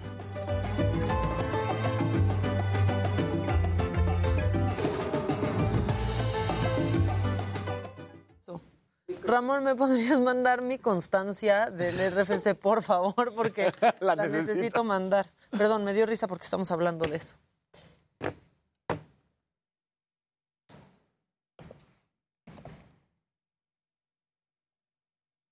Gracias, Carlita. Nada, Dani.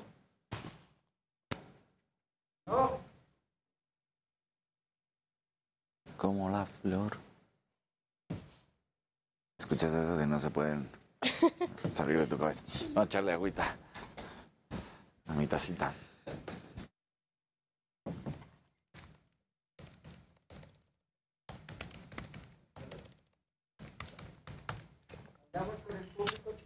Chicos, chicos, hablemos con el público. chico, chico. Este, ahí viene la declaración. Híjole. Ahí, o sea, luego a uno ya se lo atoran tanto que hasta da risa cuando te dicen. O sea, a mí eh, ayer me estaba diciendo algo mi contadora y ya me dio risa.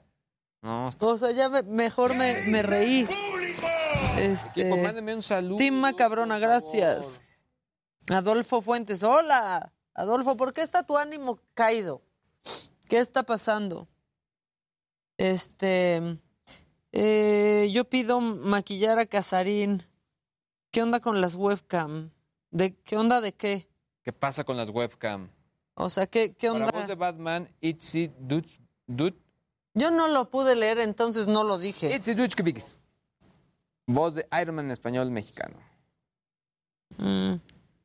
Adriana Ruénes Casarín se fue a cantar. Gracias, Alejandro. lo escuchemos. Casarín fue al baño. No, no sé, o por su cafecito. Ella dijo que iba por su café. Es moda decir palabras en inglés para sonar más interesante. ¿Por qué vamos a hablar de la declaración anual Yuridia? Díganme ustedes, ya te escuché quejándote de tu contador, contadora. No, no, me trae. O sea, ya cuando veo que es una llamada digo, Dios mío. Dios mío. ¿Por qué régimen estás? O sea, no, me estás haciendo muchas preguntas. Ya no me acuerdo, pero ahorita te digo. No, muy bien, mi contadora, muy bien. Sí, no, la verdad es que está chido tener un contador ahí Sí. de cabecera, pero hay unos que sí se pasan, ¿eh? O sea, yo he conocido gente que, o sea, de, ay, es que no me tocó devolución. Antes, cuando los contadores ponían su cuenta clave, antes. ¿Les llegaba a ellos pues la sí, devolución? no avisaban a la gente. Pues, hay unos contadores que dicen que es mejor ni pedir tu devolución. Es que depende. Que hagan, ¿verdad? depende que hagan o depende, pues si es poquito, la verdad es que lo puedes dejar ahí, te puede servir para cuando le debas impuestos al SAT. O, este, no, sí, sí, sí está bien ver, ver, porque por ejemplo, si, si te sale saldo en contra, pues ni le muevas, no declares, no hagas nada, ¿no?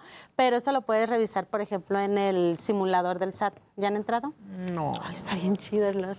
Para que veas cuándo te van a regresar. No, cállate. O sea, porque hay cosas que dan miedo y que te manden así de. Es que me da Tienes un mensaje en el buzón tributario. Risa que se emociona así con el simulador del SAT. Ay, Nos es que encanta. No, no, no. No, ¿por qué? ¿A poco Háblanos no? también de lo del cuatro- la, de la factura 4.0, que yo estaba ya muy feliz, no dominaba al 100% la 3.3 y ahora la 4.0. Pues. ¿Qué es eso? Es Yo que- no hago mis facturas. No, sí las haces. Yo. Muy bien. Yo tampoco, tampoco las hago, ¿eh? Porque creo que puede, o sea, puedes pagarle un contador, hay que ver, de- era lo que decía, de cuáles a cuáles, porque a veces está bien aprender uno a hacerlo uno mismo, no te ahorras esa parte, pero cuando te atoras, cuando ya no le diste el concepto adecuado, cuando algo, híjole, ahí ya para la anual, para la, para la, la declaración anual o la de enceros, Claro. sí, esto sí, pero no, que bueno, muy bien tú. no, la 00 es, la 4.0 es regresarte a la cuestión de otra vez dar tu Dirección. Tu dirección, co- Exacto. Que todos esos quitado datos. eso. Pero sabes que, por ejemplo, yo nunca la dejé de dar, siempre me la pedían. Sí. Siempre, siempre, siempre. Entonces, eh, sí hay como uno- unos cam- cambitos, hay que regresar poquito, pero no son tan esenciales. O sea, nada que no se pueda hacer. Claro, claro. Híjole. No sufra. A mí me da angustia siempre. Aunque esté todo bien, siempre me da angustia con. A mí la- las mensuales, cuando tengo que declarar mensuales, así les tengo. Acompáñanos todos los lunes a las 3.30 de la tarde.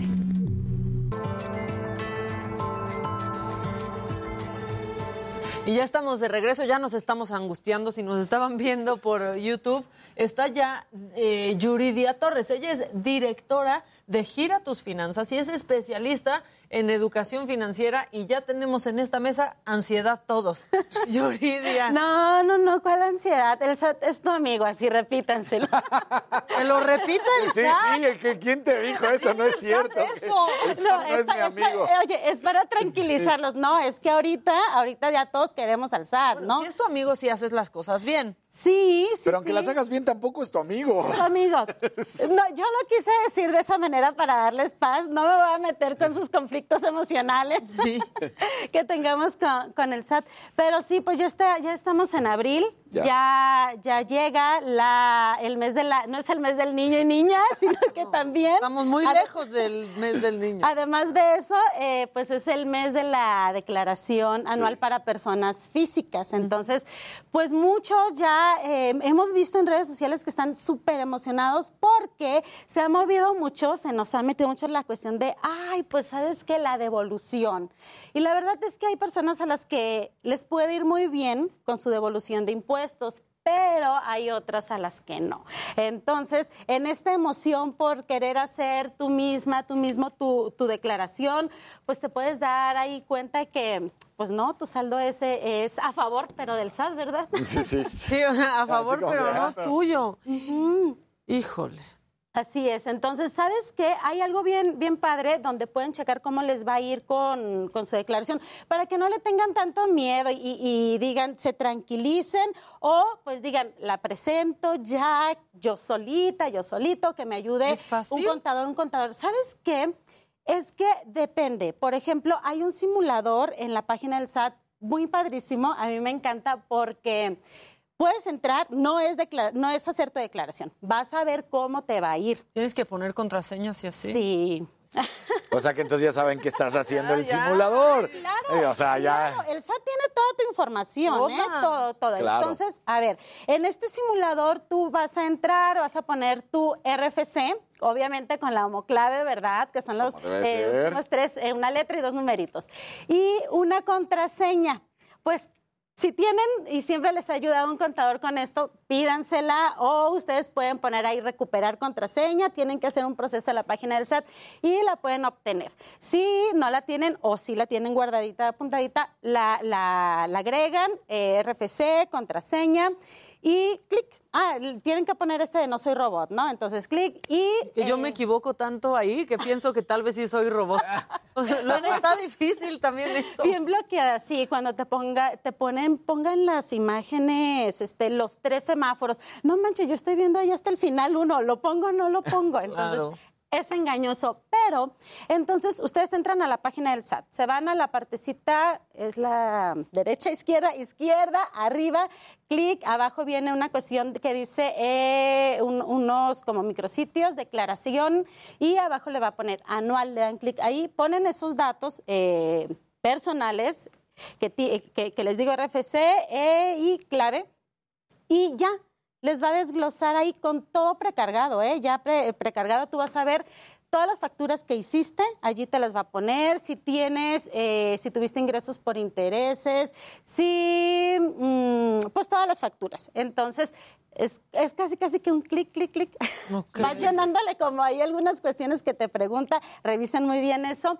Y si quieren saber así, son unos desesperados, váyanse a la parte donde dice determinación, le dan seleccionar y mero abajo les va a, a A decir, ISR a favor, impuesto sobre la renta a favor. Y entonces, pues ahí se va a ver los millones que pueden recibir. No, no millones. No, porque también luego el SAT se pasa y lo que quiere ahí, te- o sea... Sí, pero o sea, es, es, a ver, ojo, quiero aclarar que es el simulador, porque es un simulador, porque ustedes van a ver ahí, y me han tocado casos, no sé, una persona que normalmente se le, se le regresaban 40 mil pesos, ¿no? Porque declaraba la cuestión de los intereses de hipoteca, colegiaturas y otras cuestiones. Y entonces le salí le, le- normalmente esa cantidad, pero de repente así, ah, 19 mil, ah, tanto. Y entonces, a ver, queridos, ah, ¿dónde está el asunto? Entonces, allí es bueno volver y buscar a los Claro. especialistas, a los, a los contadores y decirle, oye, querido contador, contadora, pues, ¿qué crees? ¿Me ayudas para ver si esto Claro. es real o no? Porque a lo mejor tú dices, pues que yo he estado recibiendo más en otras ocasiones. Ahorita, pues, ¿por qué me está dando menos? Aunque este año, déjenme decirles que por la cuestión de la inflación, quienes eh, declaran eh, intereses por créditos hipotecarios, pues sí, les va a ir no tan bien. Eso lo anunció el SAT hace como una semana y media. Lo siento. O sea, a ver, pero explícale a la gente qué es eso. Eh, ¿Quién, quién es esa persona que declara? Los que tienen un crédito hipotecario. Las personas que están pagando con el Infonavit, Fobiste, con una Solo hipotecario, bancaria. no Sí. de coche. No, no, no, no. no. Ok. no, solo hipotecario. Entonces, pues sí, no van a recibir la misma cantidad que recibieron ah, pues, el, año, pasado. Y también creo que algo que es importante que debemos eh, platicar por si la gente lo hizo o no lo hizo, si sus contadores lo hicieron y no saben, fue los cambios de regímenes fiscales, ¿no? Que se hizo ahora en favor de nosotros. Sí, sí, sí, el reciclo. Exacto. Fíjate que en esta declaración todavía no aplica el reciclo. Ah, mira. Para el próximo año, queridas Sí, porque y queridos, empezó en enero, ¿no? Ajá, Sí, sí va a aplicar, entonces pues hay que ir preguntando cómo va a ser, porque recuerden que quienes eh, voluntariamente o involuntariamente estemos allí, pues eh, para la cuestión de las devoluciones va a ser muy diferente, sí va a haber cambios muy, muy importantes, entonces este, hay que hablar y preguntarle a nuestro contador, oye, ¿qué facturo, qué no facturo, qué sigo, lo sigo haciendo todo igual? Voy a esperar devolución para el próximo año o no, porque sí ahí sí hubo cambios importantes. Ok. Y yo ya le escribí a la mía. Pues, ¿Crees que tengamos devolución? No me ha contestado. Bueno, a ver, ¿sabes qué? Hace poco algunos especialistas nos comentaban que eh, se estima que aproximadamente el 70% de las personas físicas que declaran devolución. obtienen devolución. Los otros, pues no, y hay que pagarle al SAT, porque ya saben que el SAT luego lo no perdona, se olvida de ti un año, dos años, pero un día va a llegar, te va a Es decir. mucho tiempo que se olviden de ti también. ¿no? Sí, pues sí, no, no, no. Y ahora hay otra cosa hacerlo. también, ahorita que estabas hablando de lo positivo. Ganas, ¿no? Bueno, tienes saldo a favor, pero luego no te cae. Y sí sucede. Sí, sí, sí, sí. Yo conozco gente que se la ha pagado de que en agosto, septiembre. Y se supone que deben de pasar cuatro días, ¿no? Cinco No, días. No, no, no. El, el SAT, fíjense que. Estamos es que, en terapia. Sí, sí, sí, a ver, ayuda, ayuda, todo. A ver, no quiero que, a ver, es, es que el SAT este mes anda bien buena ondita. Ah. Verdad, uy, no, es el... Pues, Amas al SAT. No, Sí, sí, no, sí. no, no, O no, sea- Te emocionaste hasta con la página. Va a sacar aquí su credencial del SAT ahorita. No trabajo para el SAT. Para la quiero. señora Buenrostro. Exacto. No, pero les voy a decir algo. No, no, no. Es que en, en abril muchos o le tememos o nos emocionamos con el SAT, pero a mí me gusta mucho ver, llegar a abril y ver este simulador. O sea, no voy a recibir eh, eh, devolución, ¿verdad? Pero me gusta ver cómo, cómo se va moviendo el, el, pues nuestra declaración o nuestro dinero o ver si me va a dar o me va a quitar. Es más esta cuestión de información la que me gusta, no lo demás, ¿verdad? No me gusta pagarle impuestos, pero hay que hacerlo, ni modo. Pero este, lo que está haciendo en, en Twitter, de verdad, está contestando así. Sí, como eso loco, sí es como cierto, loco, eso sí es cierto. Todo. Y entonces lo que mencionaba, porque claro, la principal duda es ¿cuándo me vas a dar mi dinero, Claro, sí, querido sí. SAT? Si yo te doy ahí cada mes lo que- Exacto, puede tardar hasta 40 días. Entonces, ¿Hábiles pues, o naturales? eh, naturales. Otra, Sí. otra. Entonces, pues hay que... Hábiles o naturales. Fíjate que ahorita, ahorita checamos en, en la página de... de- de- Pero aún así pueden pasar mucho tiempo Sí. o, o a veces ni siquiera recibirlo y entonces te tienes que ir a quejar a otra instancia. Sí, sí, sí. ¿No? Sería este Prodecom donde tendrías Prodecom. que, que hacerlo si estás inconforme con lo que te regresa el SAT. Sí, te está, eh, eh, tienes impuestos a favor, pero de ellos. Entonces, también si estás inconforme, puedes hacerlo. Primero, eh, pues con el mismo SAT, ¿no? Y, y ahí sí, si lo hiciste tú solo o si tu contador te dice, pues híjole, ¿qué hacemos, no? Con ellos. Híjole, ¿qué hacemos? ¿Te vas a la cárcel? No, Nos espérate. vamos, nos vamos. Te lo llevas, ¿eh? Esa es otra. Que eso es algo muy bueno que ha hecho el SAT. La verdad es que los contadores también están mucho más a raya y han hecho que también nosotros estemos mucho más pendientes de lo que hace nuestro contador, porque antes te desentendías mucho. Oye, es que le dabas todo, Todo. así Sí. de to- tu firma, que lo primero que te dicen el SAT, eh, cuando vas y la sacas allí en el SAT es, por favor, guárdela, no se la dé a nadie. Y lo primero que haces es dársela al contador. Yo, por ejemplo, no tengo mis, co- o sea, si las pido me las dan, pero no las no las uso. No, no, no, es así como tu contraseña del Facebook, que pues no se la vas a dar a nadie o algo del WhatsApp, Ay, ¿no? se la doy a cualquier wifi. Cualquier guay. Exacto, exacto. Wi-Fi gratis. ¿no? Exacto, regístrate con Facebook, perfecto. Oye, y todas las personas que, que siguen en diferentes regímenes y que de repente, por ejemplo, el que paga cada mes, a diferencia del que tiene que hacer la declaración anual y que dices, bueno, pues es que a mí ya me están quitando mis impuestos de esta manera, ya no es de otra forma, ¿no? Pues también la tienes que hacer. No, yo sé que la tienen que hacer, No hay de otra. pero para estas personas que cada mes y de repente se den cuenta que, ah, es que ya me lo quitaron, yo ya, yo ya no tengo que hacer nada porque ya me lo quitó todo el SAT cada mes. No, sí, puedes obtener devolución. Por ejemplo, hay, hay declaraciones que haces eh, que te aplican anuales. Por ejemplo, las cuestiones médicas, la de un seguro, tu ahorro para el retiro, Educación o sea, también, ¿no? la educación, ajá, colegiaturas. Entonces, Los créditos. Eh, ajá, los intereses, exacto. Los de Entonces, hipotecario. los de hipotecario. Esos aplican eh, El anual. el, el anual. Ajá. Entonces, sí, pues sí, quienes tengan que declarar todavía mensual, pues está bien, sigan cumpliendo, ¿verdad? Porque luego, de verdad es que el SAT no perdona. Se puede, les decía. ¿Ves cómo no es tu amigo? No, es que en abril les digo que se porta bien, buena ondita. Son de esos que dices, ay, sí, eres mi amigo, pero te guardo como cierta distancia, querido Sat. No, ya me tienes a mí, ¿sabes qué? Me Ya está estás. Ya estoy pidiendo facturas Yo que me faltan. Yo también estoy. Sí, a ver, pero, ajá, exacto. Facturas que te faltan que hayan, sí, eh, eh, se hayan realizado en el año fiscal 2021. 21, o sea, exacto. que si que digas, ay, en enero o ay, voy a meterle. No, o sea, no, no, no van a aplicar. Entonces, pues todo. Exacto, por eso preguntaban aquí. ¿De cuándo a cuándo es el año fiscal? 2021. Por eso siempre hay que pues eh, revisar qué tipo de, de facturas debemos de solicitar en qué cosas, porque a ver, no, no siempre aplica el de, ay, pues toda la comida voy a facturar, ay, me voy a ir al súper y voy a facturar todo para mi declaración anual. Pues no, ese tipo de cuestiones para el anual no. Hay una pregunta muy difícil que te hacen en los establecimientos cuando compraste algo y que yo creo que muy poca gente sabe qué decir. Que te dicen adquisición de mercancía o gastos, en general. y es como ¿qué contesto? ¿Qué contesto? ¿Qué contesto? Gastos en general. Exacto. Pues uno Sí. normalmente dice Sí. eso, ¿no? ¿Sabes qué? Para la y es bien importante. Depende de tu régimen. Depende, ajá, depende el esquema en el que estés dado de alta y sí para qué estás usando tu factura, porque a lo mejor sí es este la cuestión de ropa. Y pues gastos en general, si somos personas físicas con actividad empresarial y un ramo de todos los que se desglosan allí.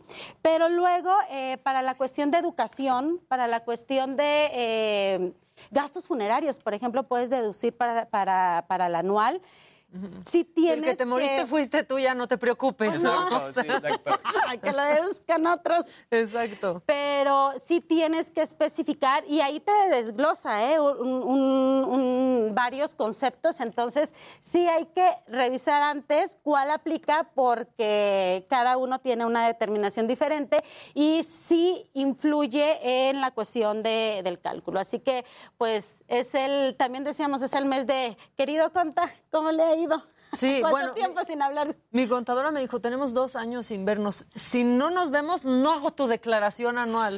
Eso también es terrorismo, es, es, es muy No, difícil. yo, yo sí cada mes estoy en contacto con mi contador y facturo y todo el rollo. yo yo también ya como que diario. la verdad es que diario. sí te tienes cada que, que disciplinar, ¿no? O sea, a mí al principio me costaba mucho trabajo Y facturar. de hecho, tal cual, o sea, al final, eh, tener unas finanzas personales san- sanas también implica el tema de los impuestos, ¿no? Entender que hay una parte que va hacia los impuestos y entender, obviamente, eh, cómo estás manejando tu dinero, ¿no? Si quieres tener unas finanzas personales buenas, eh, hay que saber para, cómo funciona el dinero y cómo, cómo tendrías que trabajar con él, ¿no? Y en este caso, por ejemplo, lo- lo- el cambio de régimen, cómo cambió el tema de cuáles son las retenciones que tienes. Entonces, todo eso también va ayudando, pues, para que puedas tener mejor control de tu dinero. Claro, sobre todo si somos trabajadores independientes, si somos freelance, pues imagínate, estás eh, recibiendo ingresos variables al mes y luego que el SAT, te- eh, bueno, que el contador te diga, híjole, fíjese que este mes vamos a pagar tanto Sí, y exacto. este, y, pues ¿por qué? Pues porque no me entregó facturas. Claro. Exacto, porque si nos cuesta, es, vamos, y hoy tengo que pedir factura, porque aparte si te lleva el, el- el solicitar, es de, ah, y ahora escríbame todos sus datos aquí. Que lo han hecho ahora tantito ponga". más fácil. Yo Más lo prefiero hacer en plataformas digitales, es más fácil. Sí, sí, de verdad es que sí es más fácil, pero también hay que tener disciplina. Claro. Porque luego hay ticket donde dice, tienes hasta, de verdad hay unos que sí dicen, hasta siete días. Sí. O si no pide su ¿Y eso es factura en la real o es compra. más bien un, un tema burocrático de la propia empresa? Yo creo que es como un... Bueno, Tendría que ser un tema burocrático porque se supone que tienes los 30 días Exacto. del mes para poder facturar. incluso hay empresas que, te- que- que Claro. puede- tienes más, te dan todavía más tiempo. Hay, hay, hay muchos eh, lugares donde tú compras y luego tratas de entrar a la página no puedes. y no puedes, y no puedes, y no puedes. Y te dice, ah, si tienes un problema, manda este correo y mandas el correo y tampoco te contestan. Entonces dices, oye, ¿por qué no me están facturando? ¿No? Unos de comida rápida que conozco ahí, Exactamente. que, ay, qué Así barbaridad. mero. o los de la esquinita también, que tiene ahí dos X más, siempre entre... Eso es- es un relajo que te facturen. Hay unos que es una tienda departamental que te dicen, desea facturar, dices que sí. Hacen todo y su sistema Nunca sirve. Ah, sí. No me la acepta ahorita el sistema. Y bueno, ya te llevas Venga tu ticket y tú lo, lo haces y la verdad es que tienen un sistema bastante, bastante rápido. También decirle a la gente que ya no es como antes que tienes que, esa factura que hiciste, mandársela a tu contador. Ya, No, ya no, hiciste no. la factura, ya está. Ya Sí, está. Eso de deme su correo para mandárseles. No, ya está. Sí, a mí me encantó. Bueno, de entrada te deberían de seguir dando, si tú la pides, el papel. Que qué bueno que ya no es necesario para que no te estés desperdiciando, ¿no? Pero si en el momento en que se genera, ya está ahí. Ya no necesitas tenerlo. Pero sí sería bueno, si necesitas eh, esa constancia, O pues, en llevar tu un correo. orden tú. Te puede servir para llevar un orden tú o el, el mándemelo a mi correo para que, o sea, si viene el contador, la contadora lo va a revisar cuando entre a tu, desde buzón tributario a toda tu cuestión dentro del SAT, porque claro que tiene todos tus documentos, ¿verdad? Todas tus claves para entrar ahí. Él ve todo lo que estás Claro. facturando, todo, todo, todo. Entonces, eh, está bien si pides que te lleguen a tu correo para que tú también lleves un orden, porque, no sé, a mí me ha tocado donde, oye, es que esa factura no entra. Y yo, pero ¿por qué? Si a mí me dijeron que si no, pues ya te, te explican, ah, bueno, pues de- de- deja busco.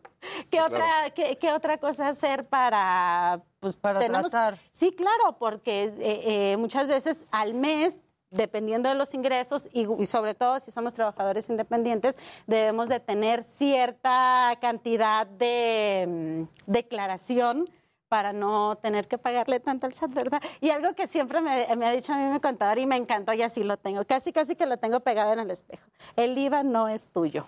Exacto. y Es el muy ISR. difícil desapegarse del IVA. Sí. Cuando te, aparte también la gente que te contrata luego para cosas, yo no sé compañeros si les pase, dice va a ser tanto masiva. Y entonces ahí como que te acaban convenciendo de pues sí que bueno, pero no es mío. Exacto. Claro. Sí, no, no es Nunca lo fue. No lo cuentes, O no lo cuentes. Pero cuando lo recibes así en, en- en la transferencia, lo que sea. Dan pues ganas de sí. que sea tuyo tantito. Claro. Así de contador, pero tantito. Un mes. Así, Un mes, un mes que sea mío, ya luego ¿Qué le vemos. cuesta? No, así, no, eso. De hecho, tenemos que eso y aparte, pues pagar un poquito más. Entonces, ay, bueno, está bien, querido contador. Sí, vamos por a el hacerlo. ISR. Ajá, sí, entonces por eso es importante revisar también el régimen en el que estamos, qué tipo de facturación podemos hacer, porque hay unos donde de verdad nos dicen solo productos de oficina, solo cuestiones de oficina Claro. puede facturar. Que todo tiene que ver cómo estás dado de alta. Ajá, sí, exacto, Por eso es bien importante. Ajá, y, y dices, ok, pero estoy haciendo home office, necesito esto y esto y esto para mi casa. No, pues no entra porque pues solo cuestiones que usaría en una oficina. Y sí, pues hay despensas y, ese tipo de cosas. No, ¿Sabes qué otra cosa está, es importante que, que se recomienda mucho? Es no mezclar esta cuestión de, de las facturas. Por ejemplo, eh, la de la colegiatura de los hijos. No meterle ahí el, el- los- el- el libro a lo mejor o, o la actividad del verano o, ese- o sea, más, más cuestiones porque lo que va a hacer es va a decir, a ver, aquí nada más de esta parte me sirve esto y lo demás no, pero sabes que pues así Está ¿no? englobado, Ajá, claro. necesito que me la des por separado. Híjole, porque es que sí, es- sí, sí está complicado. Sí, sí, sí, es como para las cosas de oficina. Vas, y vas al súper y haces el súper y a lo mejor pones ahí las hojas, eh, esto y el otro. de las Claro. cosas. Sí, no separas. No separas. Y entonces a la hora de facturar, pues no, no va a aplicar porque mezclaste todo. Y lo que recomiendan los cantadores es, es que esto páguelo aparte. Pues sí, ¿verdad? Pero es como que, como dices tú, es el tiempo de, ay, ahora tengo que estar esperando. Sí, la verdad sí. Otra cosa que también están preguntando aquí en el chat, a ver si vienes, ¿sales de vacaciones? A ver si vienes la semana que entra o no vas a estar. Pues más o menos. Ve- Luego hablamos. Bueno, vemos, vemos cómo, porque ahí desde El SAT también sabe si te vas de vacaciones, ¿eh? la pensó mucho como Sí, sí, si sí. estuviera preguntando su fiel. Exacto. No te va a Este, decir, no, no, dam- dame tu piel. No, Pero sí estaría muy bien. Es que hay otra cosa que está sucediendo y aquí dicen, cuando te van a contratar para algo o te van a pagar algo, te piden tu opinión positiva. Ese también es otro terror. Sí. Sí, sí, O sea, yo hago una cosa que cada mes tengo que entregar mi opinión positiva. Este, y también al final te da tranquilidad porque sabes que todo está En orden, que claro. todo está en Sí, orden. por eso les digo, luego el SAT es un amigo Pero es, rencoroso. es un terror similar no como cuando tienes pruebas de COVID. Sí, la opinión Sí. positiva es, pero necesito que me mandes tu opinión positiva y es como Sí, ¿Para pero qué aparte nací? es eh, positiva, vaya, o sea, y si no es de, pues, contador. ¿Y se ve ahí tu negativo bien grande? Sí, un, un re- el retraso si tuviste en el pago de algo, o sea, de verdad, les digo, ahí está, bien amiguis, bien amiguis, pero les está checando todo y les conoce sus secretos. No, o sea, ¿Saben de hecho, hasta gastamos más que nadie. a- ahí también le brinca al mismo SAT cuando de repente tú dices, oye, pero tú me estás dando tus ingresos por cinco pesos y resulta que gastas 10, algo no, algo no cuadra. Exacto, entonces es mejor pues ser cumplidos, ¿no? Porque de verdad es que hay casos y, y nos han llegado eh, comentarios de personas que, no sé, tienen años que sí estaban obligados a hacer declaraciones y nunca las hicieron. Entonces, o esas personas que tenían que declarar por su régimen porque a lo mejor la empresa donde trabaja les decía, sí, te va a pagar, pero este, por honorarios y tenemos que darte factura. Y si no tenemos un conocimiento, una educación financiera, eh, eh, enfocada como luego a, a estos temas fiscales, este tema del SAT, pues sí, sacamos la factura y todo, pero jamás esta- hacemos esta, eh, estas declaraciones mensuales. Claro. Y entonces se te va acumulando ahí deuda, deuda, deuda, No, y deuda. es un dineral. Sí, se te, acu- y te- o lo pagas o lo pagas. No, o lo sea, Sí. te da la ventaja, porque les digo que a veces se porta Sí, eh, es como según una relación bueno, este, codependiente y tóxica, ¿no? Pero de que le pagues por parcialidades. Entonces es bueno, si me debes tanto, te va a dar chance de que me pagues este de así, de poquito a poquito. Por ejemplo, las personas que eh, pues desafortunadamente vayan a salir su, su declaración eh, con cargo al SAT, pueden pedir de que mm, pueden pagar en una parcialidad o pueden pedir hasta seis parcialidades. Entonces el SAT ahí les va a emitir las líneas de captura para que estén haciendo los depósitos a ciertos bancos. Pues muy bien, ya nos tenemos que ir. Este, pues gracias por todo, Yuridia Torres. Este, a ver si nos vemos pronto. Este, hagan su declaración anual, estén atentos a su contador, que sepan cada movimiento que hace él y ustedes Exacto. y el SAT. Eh, nosotros mañana, que es viernes, aquí estaremos toda la banda eh, en representación de la señora de la casa. Que tengan un gran día y por supuesto quédense en sintonía del Heraldo Televisión. Hasta mañana.